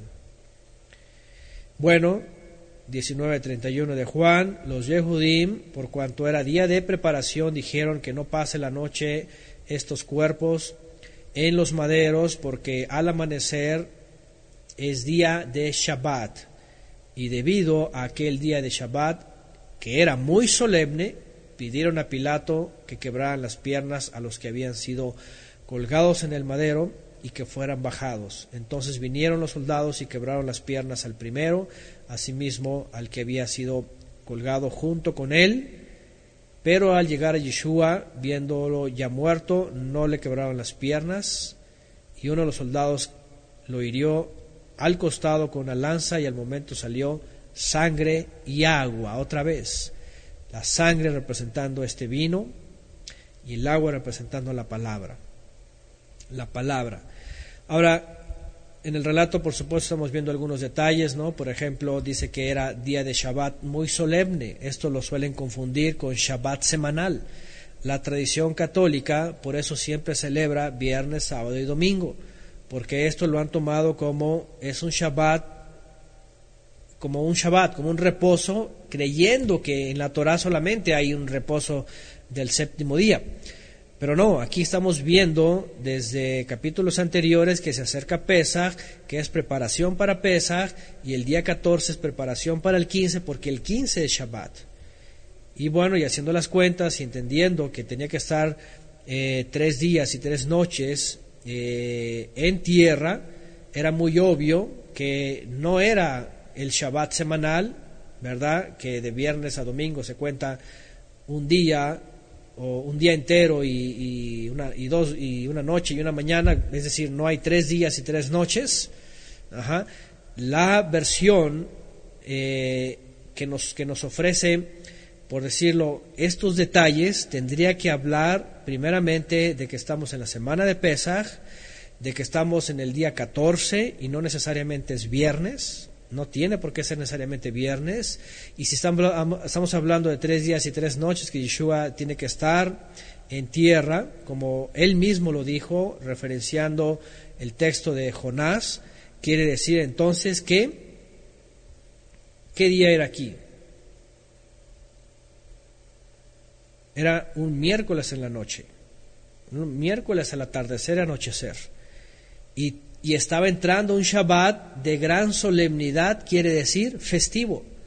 No es Shabbat semanal, sino un Shabbat festivo. ¿Se dan cuenta? La clave está aquí. Era un reposo muy solemne. Es decir, no era el Shabbat semanal, sino era el, el Shabbat del primer día de panes y levadura, el cual iba a entrar, que era el día 15. De hecho, todos saben que en la semana de Pesach había hasta, hasta cuatro Shabbatot. ¿Cuáles eran ellos? El primero era el tradicional. El día 14, aunque no se ordena descansar, lo tomaban de reposo porque era día de preparación. El siguiente que era el día 15. El día 15 que era el primer día de panes en levadura. Y que también en esa semana caía un Shabbat semanal.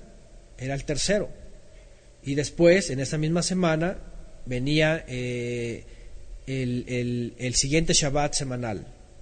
Entonces se tenía como parte de la tradición, que es a lo que voy, que en ese, en ese momento no tenemos por qué pensar que nada más era el Shabbat semanal, por el cual la Iglesia Católica dijo, ah, tiene que ser de viernes a sábado y el sábado es el sábado de gloria y después el domingo de resurrección. No tiene por qué ser así. Otra vez, lo siento, pero todos los que piensan así, como igual, ya saben, los Reyes Magos y las cruces así distanciadas y muy bonitas y todo eso, todas son escenas que la tradición ha construido. El Gólgota dentro de la ciudad, hay muchas cosas realmente que vemos en la escritura que han sido construidas por la tradición.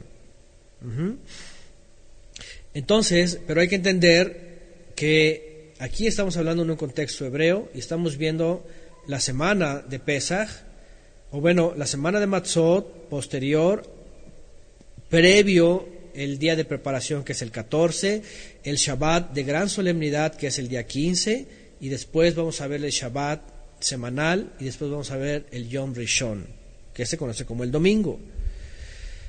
Por eso todos nos tenían a todos así atrapados, ¿verdad? En el viernes de, crucifixión, el sábado de gloria, el domingo de resurrección. Y, ahí, y siempre la pregunta eterna era, pero ahí, no, pero ahí no hay tres días y tres noches, como el mismo Yeshua lo dice, tres días y tres noches, etcétera.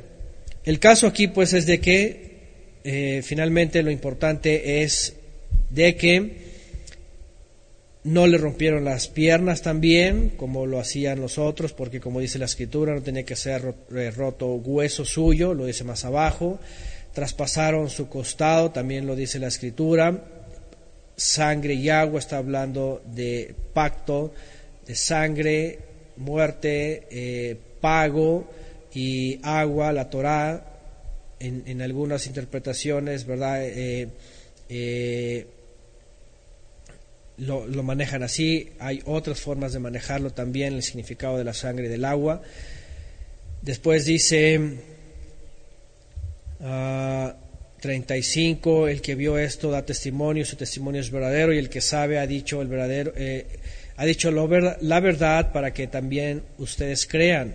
porque estas cosas acontecieron para que tuviera cumplimiento la escritura. También aquí citan la escritura, que dice, no será quebrado hueso suyo, así como dice en la Torá, ¿se acuerdan? Este, igual Isaías también, hablando del siervo sufriente. En el caso de la Torá, dice que el cordero no iba a ser sus huesos rotos, era un cordero que solamente se abría, iba a ser asado al fuego. Eh, también otra escritura dice, mirarán al que traspasaron. 38. Después de estas cosas, José de Arimetea, por cuanto era discípulo de Yeshua, pero en secreto, por temor a los Yehudim, pidió a Pilato que le permitiera llevarse el cuerpo de Yeshua. Y Pilato le otorgó el permiso, enseguida fue y se lo llevó el cuerpo de Yeshua. También Nicodemo dice, el que anteriormente había visitado a Yeshua por la noche, llevándolo con él, dice, eh, llevándolo con él una mezcla de mirra y de aloe, aproximadamente 100 libras, tomaron el cuerpo de Yeshua, lo envolvieron en telas de lino, telas de lino con las especies aromáticas conforme a las costumbres de sepultar a los Yehudí o Yehudim en el lugar donde Yeshua fue eh, colgado estaba un huerto y en el huerto estaba una tumba. Se dan cuenta, en el lugar donde Yeshua fue colgado estaba un huerto. Y en el huerto estaba una tumba nueva en la cual nadie había sido colocado todavía. Allí pues colocaron a Yeshua porque el día de el Shabbat de gran solemnidad, esto es del 15 de Aviv, que es el día primero de los días de panes sin levadura, de los cuales son siete, y el primero en Levítico 23 se marca que es Shabbat, no se refiere a un Shabbat semanal, sino Shabbat festivo de gran solemnidad, que dice, se aproximaba y la tumba estaba cerca. Así en corto, rapidito. ¿Se dan cuenta? Esto fue fuera de la ciudad, dice la escritura, fuera de la ciudad. Aquí nos agrega que había un huerto ahí. Y nos agrega que cerca del huerto, ahí en corto, estaba esta tumba de José de Arimetea. Después tenemos más detalles que esta tumba, aparte de ser nueva, era una especie como de tumba de lujo, vamos, era de los ricos, dice así. Y no solamente de los ricos, como ya lo mencionamos hace un momento también, la solían usar para sepultar a los Koanim a los Koanim. De hecho, a los, al Cohen Hagadol eh, se les acostumbraba a sepultarlos en este tipo de tumbas. Fíjense nada más. Bueno, de esta forma, ahorita estamos en esta parte, por supuesto en el 20 vamos a ver el asunto de la resurrección y en el 21 Vamos a tratar a ver si lo completamos la próxima, el próximo Shabbat. Ya estamos a dos capítulos solamente de concluir. Pero por ahora vemos esto, ¿verdad? Eh, y aunque hemos leído el relato y tiene que ver más con otras cosas, las palabras de Yeshua aquí son muy pocas. Él deja de manifiesto una vez más que todas las cosas que pasan aquí abajo, en el verso 11, son diseñadas por el Creador y ningún ser humano puede pretender ni decir ni creer que tiene autonomía. Hasta los reyes de la tierra tienen su oficio. ¿Se dan cuenta? Y unos incluso son elegidos y son llamados para perdición.